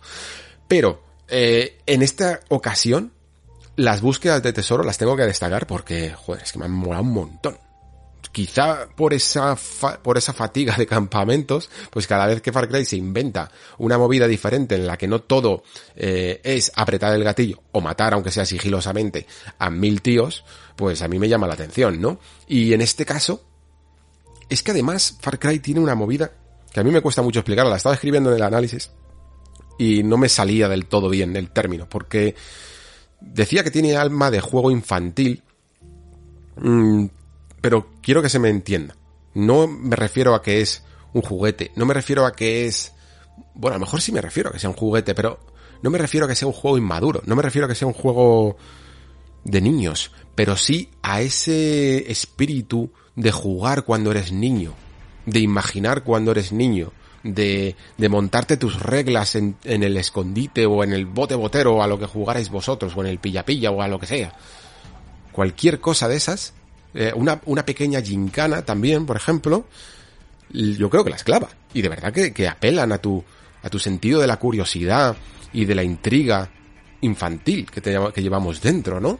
Porque muchas de estas misiones te atrapan, proponen ciertas mecánicas curiosas, eh, de repente mm, tienes que buscar, tienes que adentrarte en una cueva y todo se basa en utilizar el gancho, en balancearte con el gancho como si fueras Indiana Jones. Otra es pues perseguir como un loco a una comadreja que se ha comido una llave y que, y que la tienes que, que utilizar para conseguir un arma especial. En otras ocasiones eh, hay un, había un pelícano que le das un, un pez le alimentas y entonces sale volando y con el traje aéreo tienes que perseguirle por un tramo, caes en un quad, sigues con el quad, te vuelves a lanzar en, en, con el traje, eh, caes en una moto de agua y te lleva a una isla y hay un tesoro. Joder, la hostia. Es que estas cosas son las que me recuerdan por qué me gustó tanto Black Flag. Porque Black Flag era una historia que, incluso como Assassin's Creed, no era de las mejores, ¿no? Sobre todo porque poco tenía a lo mejor que ver con el propio lore y universo de Assassin's Creed y muchos jugadores, aquí me atrevo a incluir a más gente, mm, lo consideramos como uno de los mejores. ¿Por qué? Porque era la hostia, porque todo, todo molaba. las peleas de barcos, eh, los galeones hundidos, todas las actividades estaban súper, súper guapas. Aquí yo creo que el, espíritu de ese juego se basa sobre todo en esto de las búsquedas de tesoro. Luego tienes un montón de cosas más, como em, lo que le llaman historias de Yara, que yo creo que es una manera un tanto sugestiva, no sé si es la palabra, eh, para que no parezcan misiones secundarias, sino que parezcan algo más interesante, pero en el fondo son historias Son, son misiones secundarias, ¿vale? Alguna vez sí que puedes encontrarte algo que pueda llegar a ser interesante, pero son las misiones secundarias del juego. Y luego tiene lo que para mí es hasta, no sé, no sé si roza el, es que lo que roza es la demencia, porque es demasiado. O sea, es que hay tal cantidad de cosas que a mí, incluso habiendo explorado bien, es que no me ha dado tiempo a ver todas, probablemente. De repente, eh, solo en un lugar encontrado, o en un par de lugares he encontrado un dominó. Puedes jugar el dominó. Y luego tienes como esta movida que también se inventaron para, creo que de hecho Black Flag fue también el primero. Eh, que, se utilizaba también con una companion app cuando eso todavía era algo de, de, intentar usar la tablet o el móvil para hacer minijuegos dentro de tu propio juego, de mandar tropas y que ellas mismas solas vayan atacando una cosa, pues aquí también las tienes. Eh, después tienes carreras, después tienes cofres especiales que están bastante guays, por cierto, ¿eh? Tienes que encontrar como unas pistas y de nuevo es como una especie de gincana por la ciudad a través de unos mmm, grafitis, vas buscando exactamente dónde están las pistas para poder abrirlo y hasta tiene cooperativo, ya sabéis. Eh, puedes jugar con, con un amigo, tiene peleas de gallos, tienes que encontrar a los gallos, puedes encontrar canciones USB, historias por ahí perdidas, no sé, es, es demencial, de verdad. Eh, abruma, abruma, ¿eh? ¿eh? La cantidad de cosas. A lo mejor después, si te pones a hacerlas todas, no es que yo que sé, que sea tantas horas como un Skyrim o alguna cosa así, pero pero abruma de primeras toda la cantidad de cosas que hacer. Yo personalmente prefiero centrarme, no sé, prefiero un poco el menos es más, ¿no? Habría preferido mil veces tener más búsquedas de tesoros, por ejemplo. Hay una búsqueda de tesoros, no lo había dicho, que es como una especie de, de casa encantada. Y es así como muy misteriosa y los espejos se rompen solos y las puertas se cierran solas y ese choque, ese contraste de decir, ah, bueno, estaba aquí viviendo una, una mmm, vida de guerrillera y de repente me encuentro con esto, a mí me ha volado. Es como que te saca un poco, le da un soplo de aire fresco que yo creo que el juego necesita, necesita como el comer. Así que es lo que más os puedo recomendar, aparte de evidentemente pues pasaros el, pasaros el juego. Creo que para terminar, quizá incluso con esto de todo esto de las misiones, eh, quizá mmm, hay alguna cosa que se nota que esto es un, un un juego bastante inspirado en el rollete eh, GTA, Red Dead Redemption, incluso The Witcher, porque hay veces incluso que tiene misiones en las que tampoco hay que apretar el gatillo y se trata un poco también de disfrutar de tus victorias, ¿no? Y disfrutar de la vida en compañía y la vida paradisíaca y tomarte unas cervezas, hacer una barbacoa o cosas así, ¿no? O, o, disfrutar sencillamente de Yara porque es hermosa, ¿no? Porque es tu país, porque es tu isla y porque la estás liberando. Y mola la idea Ayuda además a que parezca que Dani Rojas sea un poquito un personaje un pelín más pulido, un pelín más trabajado, aunque también se nota, que esto también le pasaba un poco a The Witcher, pues que al final, como estás utilizando una estructura de una misión hecha para combatir, para investigar, para explorar, eh, queda un pelín ortopédica, ¿vale? No queda tan natural eh, como querrías, pero al menos eh, lo intenta. Yo creo que ese, es alguno, es una, es otra palabra clave de, de este juego. Lo intenta. De hecho, intenta hacer una cosa que me parece súper interesante. Y es que ya sabéis que en estos juegos, normalmente, tenemos el típico árbol de habilidades de toda la vida, que al nivel que subimos y la experiencia acumulada, pues la vamos gastando en puntos a lo RPG que desbloquean cosas y podemos elegir pues el camino de, a veces les decían el camino de la pantera, el camino no sé qué y íbamos poniendo puntos si queríamos más sigilo, eh, especializarnos en sigilo, especializarnos en acción o lo que fuera que necesitáramos, ¿no? O que quisiéramos desbloquear. Pero aquí han decidido ser un poquito más sistémicos y no mmm, relegarlo todo a un árbol de habilidades. Porque un árbol de habilidades, aunque parezca que sea algo intrínseco en los videojuegos, es una rotura un poco de, de la magia que tienen los juegos y la inmersión. Eh, significa sencillamente mejorar porque, pum, he conseguido muchos puntos y los invierto en esto. Y de repente soy mejor. Pero no hay un curro detrás. Aunque ganes esos puntos de experiencia, es algo que harías. Que haces en tu camino, ¿no? Y de hecho creo que los juegos de aventura, acción, por llamarlo de alguna manera, eh, mundo abierto sobre todo, deberían de huir un poquito más porque se han asociado demasiado con los RPGs y deberían huir un poquito más de estas similitudes para buscar su propio camino. Por ejemplo, The Last of Us, parte 2 incluso, eh, lo que hizo fue hacer esta tematización de lo que es la vida posapocalíptica, ¿no? Una búsqueda exhaustiva de recursos para sobrevivir y al final, en, en esta tematización, lo que consigue es implicar la idea de que eres mejor, ¿no? No, es no porque tengas más nivel, eres mejor porque si buscas más recursos, si exploras más, tienes más herramientas con las que luchar, ¿no? Pues aquí en Far Cry 6 sucede algo parecido. Quieren que explores. Y quieren que explores bastante. Y a veces sí que puede llegar a aburrir porque mm, necesitas mucho, mucho recurso, necesitas muchos materiales eh, de distinta índole, desde medicinas, metales, bueno, lo que sea, masilla de supremo, como le llaman, pólvora, tal, para construir un montón de cosas. Construir desde, desde tu campamento, fortalecerlo para conseguir ventajas, eh, la mochila esta del supremo que llevamos a la espalda, todo se mejora para evitar que sea el nivel cuando sube el que marque la diferencia, ¿no? Para evitar que sencillamente sea en plan, bueno, pues sabes que ahora tienes más vida, sino que también te pongas unas balas que sean mejores, compres un fusil que sea mejor, tengas una mejor mirilla que también ayuda, eh, un, el supremo le puedes poner entonces sí la mejora de la salud, cositas así que lo hacen, como digo, un poquito más sistémico. ¿Cuál es el problema?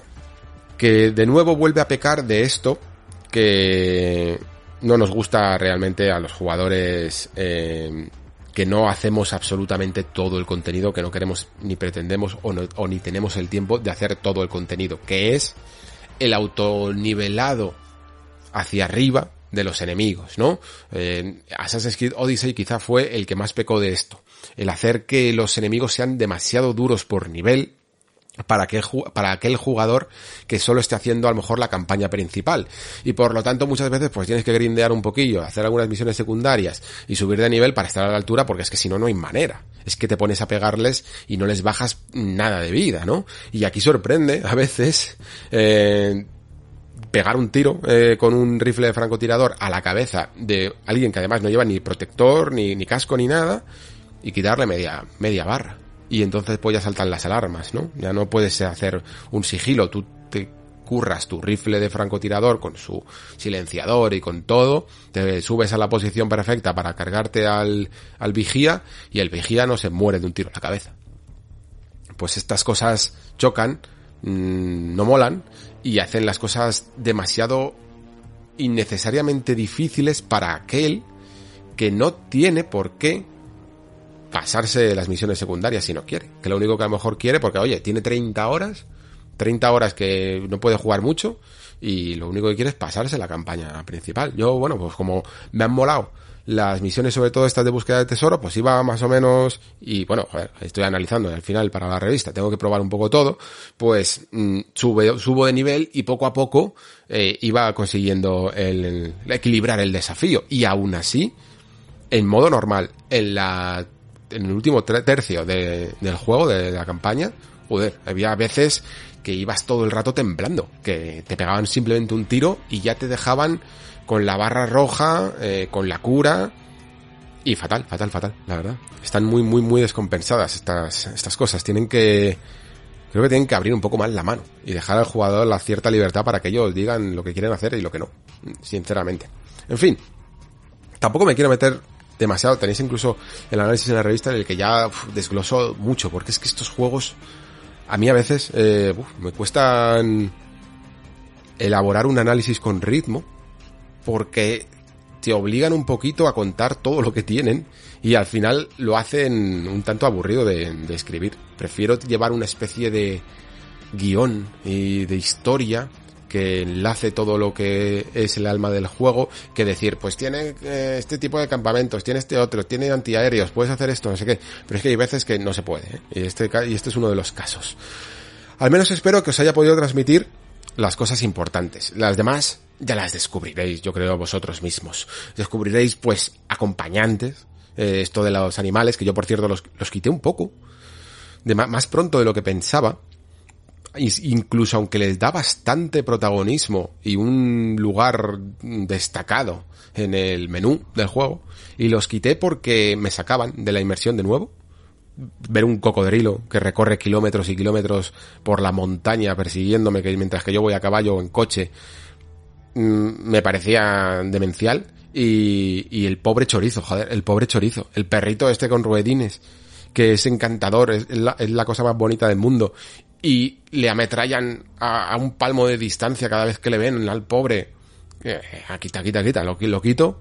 Eh, que no le hagan nada al pobre chorizo. Se quede ahí en su casa disfrutando de la vida, joder. Y ya hago yo la, la revolución yo solo. Es que de verdad que no es ya sencillamente por una empatía virtual, es que me saca eh, de la experiencia. Necesito, dentro de lo que no es realista, un Far Cry, pero necesito que no estén ametrallando un perrito con ruedines mientras que estoy lanzándole granadas al enemigo. Es que no, no, no mola, no mola.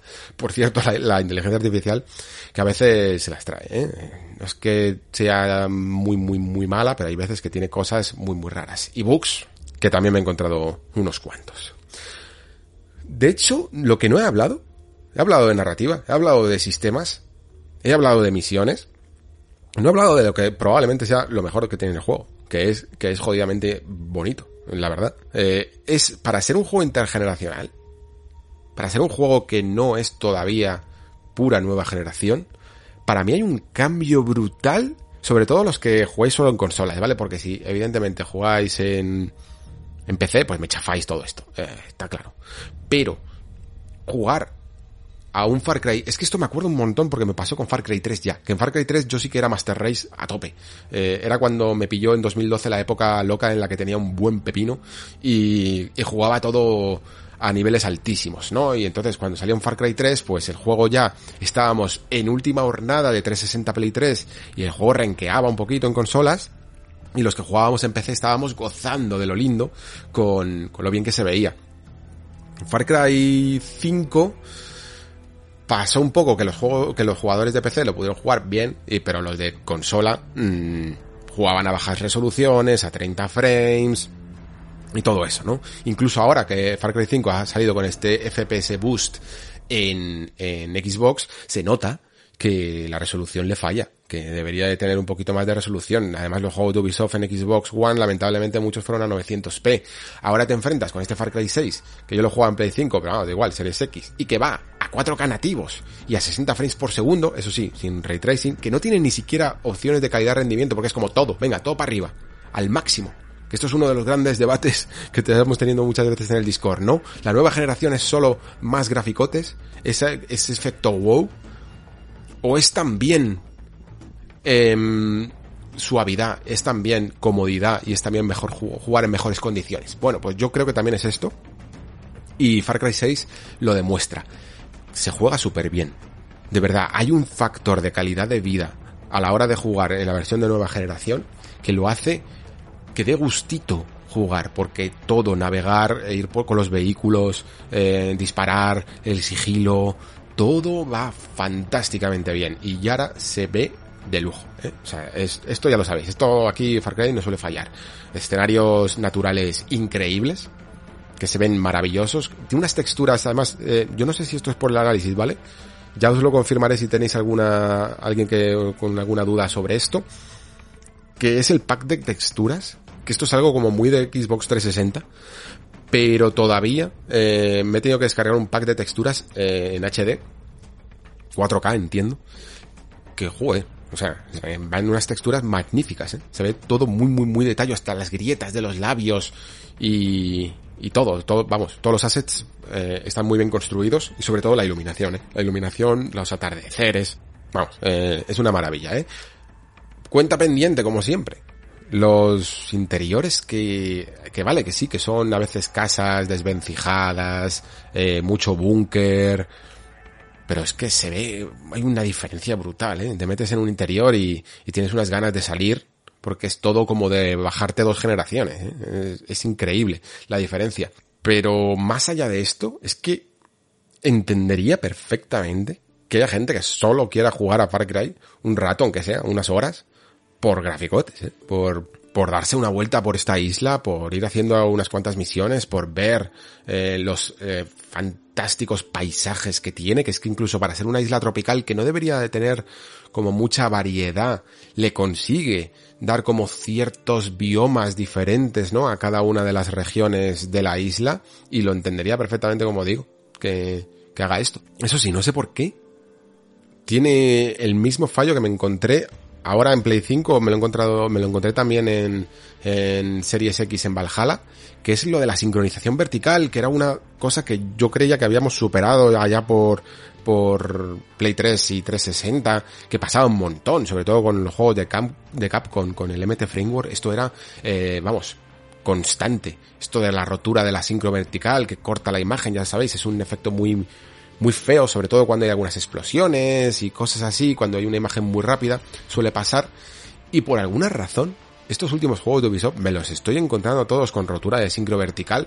Creo que con estas teles nuevas que tienen esto del VRR, que es como variable refreshing rate, eh, se arregla, pero leches, los pobres plebeyos eh, como yo que todavía no tenemos una tele moderna, aunque tengamos una tele 4K, pero no tenemos una tele de los últimos dos años y que no tengan estas facultades, joder, la verdad es que lo estamos, lo estamos sufriendo en algunos, en algunos juegos, la verdad. A mí me parece algo, algo curioso. En conclusión, que Far Cry 6 es un juego continuista, que es hasta cierto punto irónico que un juego que trata del cambio y de la revolución sea tan poco revolucionario en sí mismo, que mm, para mí se nota mucho y aunque sea el, bueno, eh, cada uno tenga su tempo, se nota demasiado que ya tocaba una reinvención y a Far Cry 6 le ha tocado un poco este momento que leches, no, no es intergeneracional, estamos ya dentro de la nueva generación. Lo que pasa es que eh, los juegos tardan mucho en hacerse, evidentemente, y esto todavía pues tiene que vender y tiene que salir para ambas generaciones. Ya sabéis que vamos además un poco todo con retraso. Y entonces, no voy a decir que se le pueda perdonar, creo que cualquiera que esté cansado de la fórmula de Far Cry, pues directamente es un buen momento para coger aire y saltarse este, esta sexta parte, a no ser yo que sé, que se haya saltado ya el 4 o el 5, por ejemplo, y le apetezca un poco más de Far Cry. Entonces, oye, eh, recomendadísimo. Pero para aquel que esté fatigado, yo espero que esto ya sea el punto de inflexión, ¿vale? Que esto ya sea al menos el amanecer del cambio, de la misma manera que Valhalla es lo, es lo mismo para Assassin's Creed. Y no me extrañaría que en un futuro cercano, de la misma manera, bueno, es con, con Assassin's Creed lo que pasa es que no sé si se filtró o realmente lo iban a anunciar en ese momento, ya no me acuerdo, pero no me extrañaría ver el típico cartelito en Twitter de nuevo de Ubisoft diciendo que Far Cry se va a transformar en el futuro, porque esta fórmula yo creo que ya no aguanta mucho más el tipo y además con la excusa de tener un proyecto completamente de nueva generación, creo que se arreglarían muchas cosas. De la misma manera que con Assassin's Creed eh, ha pasado que Valhalla es un juego demencialmente mm, atiborrado a contenidos que además siguen saliendo y se siguen anunciando. Es decir, que aquel que le mole Valhalla debe estar flipando porque si ya eran grandes los Season Pass de Assassin's Creed, este, este va a durar. Y creo que con Far Cry 6 va a pasar lo mismo, se va a hacer un montón de contenido, eh, incluso el juego hace un homenaje, no voy a decir a qué, pero hace un homenaje al final eh, y, deja unas pistas como para decir que va a haber bastante contenido mm, detrás. Y la cuestión es que también probablemente sea extendido todo ese contenido a lo largo de los próximos años hasta que venga la verdadera revolución dentro de la franquicia, ¿vale? Hasta que venga ese juego paralelo, ese juego como servicio, hay que decirlo, ¿eh? Pero mm, ya os digo que de momento me mantengo cauto con este término en cuestión de juegos narrativos y single player. Sé que juego como servicio es algo que pinta muy mal. Sé que eh, tiene no sé, o sea, tiene la fama de que nos va a intentar sacar los dineros por todos los lados, pero yo quiero creer que a lo mejor existe una fórmula eh, distinta, una manera de hacer esto que ayude en vez de que, que entorpezca. Porque, aunque sea simplemente por ir dando contenido a cuentagotas a lo largo de los años, que solo tengamos, en vez de tener Far Cry 4, 5, 6 a lo largo de una generación, tengamos Far Cry X y dure toda la generación, ¿no? Y se le vaya añadiendo pequeño contenido, podría dar la oportunidad de que no sea todo el rato el mismo tipo de contenido, que no sea otro campamento más, otra misión de matar a todos, otra misión de hackear, sino que podamos ir incluso a lugares más variopintos, más distintos, quizá incluso un Far Cry por todo el mundo, ¿no? Y que vayas comprando el pack de las islas tropicales, el pack de la, de la historieta que ocurre en este lugar, y que podamos tener minijuegos, mini historias de Far Cry de 5 o 10 horas, que, las, que vayan saliendo cada X meses, por ejemplo, ¿no? Y que incluso puedan, por, por tanto, por tener una historia más comedida, ser también mejores eh, narrativamente. Claro, me, va a estar, me estaréis pensando que, que estoy soñando a lo grande y que esto es Ubisoft y no va a pasar. Y probablemente, probablemente tengáis razón, ¿vale? Lo que pasa es que, joder, aparte de que quiero ser optimista, no solo con Ubi, sino con todo, eh, veo una alternativa viable, es lo que quiero decir. No se trata de que Ubi probablemente nos vaya a decepcionar, probablemente nos vaya a decepcionar. Pero lo que quiero decir es que hay una alternativa viable para que el juego como servicio no sea siempre negativo. Como diría Bangal, ¿no? Que también pueda llegar a ser positivo, que también pueda llegar a tener buenas ideas y una buena estructura. Imaginemos, por ejemplo, esto que, que todavía no sabemos muy bien qué se va a quedar, del Project Mara y de los pequeños juegos de Ninja Theory con Xbox y el Game Pass, ¿no? No deja de ser un juego como servicio, no deja de ser tener una compañía como servicio dando pequeñas ideas de juegos cortitos de 5 horas que buscan la originalidad y que buscan eh, no redundar en los conceptos y en los sistemas que presenta, ¿no? ¿Por qué no podría ser esto aplicable a un Assassin's Creed o a un Far Cry? que, sean juegos que suceden uno a lo largo de todo el mundo en los paisajes más exóticos y el otro a lo largo de toda la historia, pasada, presente y futura, dándonos pequeñas episodios e historietas, miniseries dentro del universo Assassin's Creed y Far Cry, que duren poco y que sean más frescas. Pues esta es mi esperanza, mi horizonte para el futuro de Ubisoft en esta generación.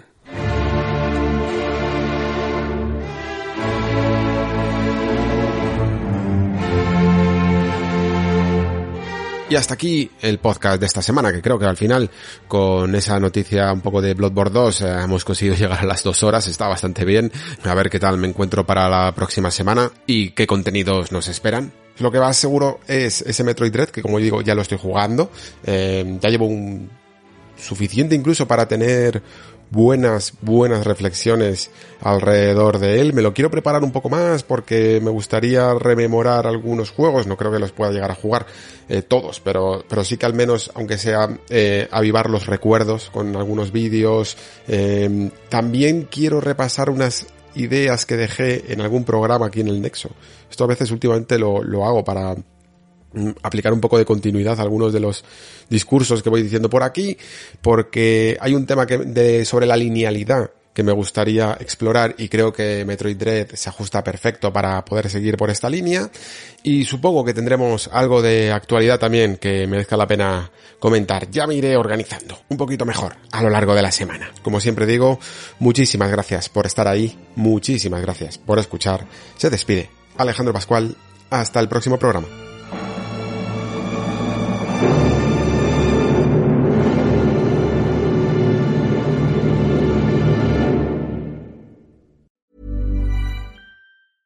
Hi, I'm Daniel, founder of Pretty Litter. Did you know cats tend to hide symptoms of sickness and pain? I learned this the hard way after losing my cat, Gingy. So I created Pretty Litter, a health monitoring litter that helps detect early signs of illness by changing colors, saving you money and potentially your cat's life. Pretty Litter is veterinarian developed, and it's the easiest way to keep tabs on your fur baby's health right at home. Go to prettylitter.com and use code ACAST for 20% off your first order and a free cat toy. Terms and conditions apply. See site for details.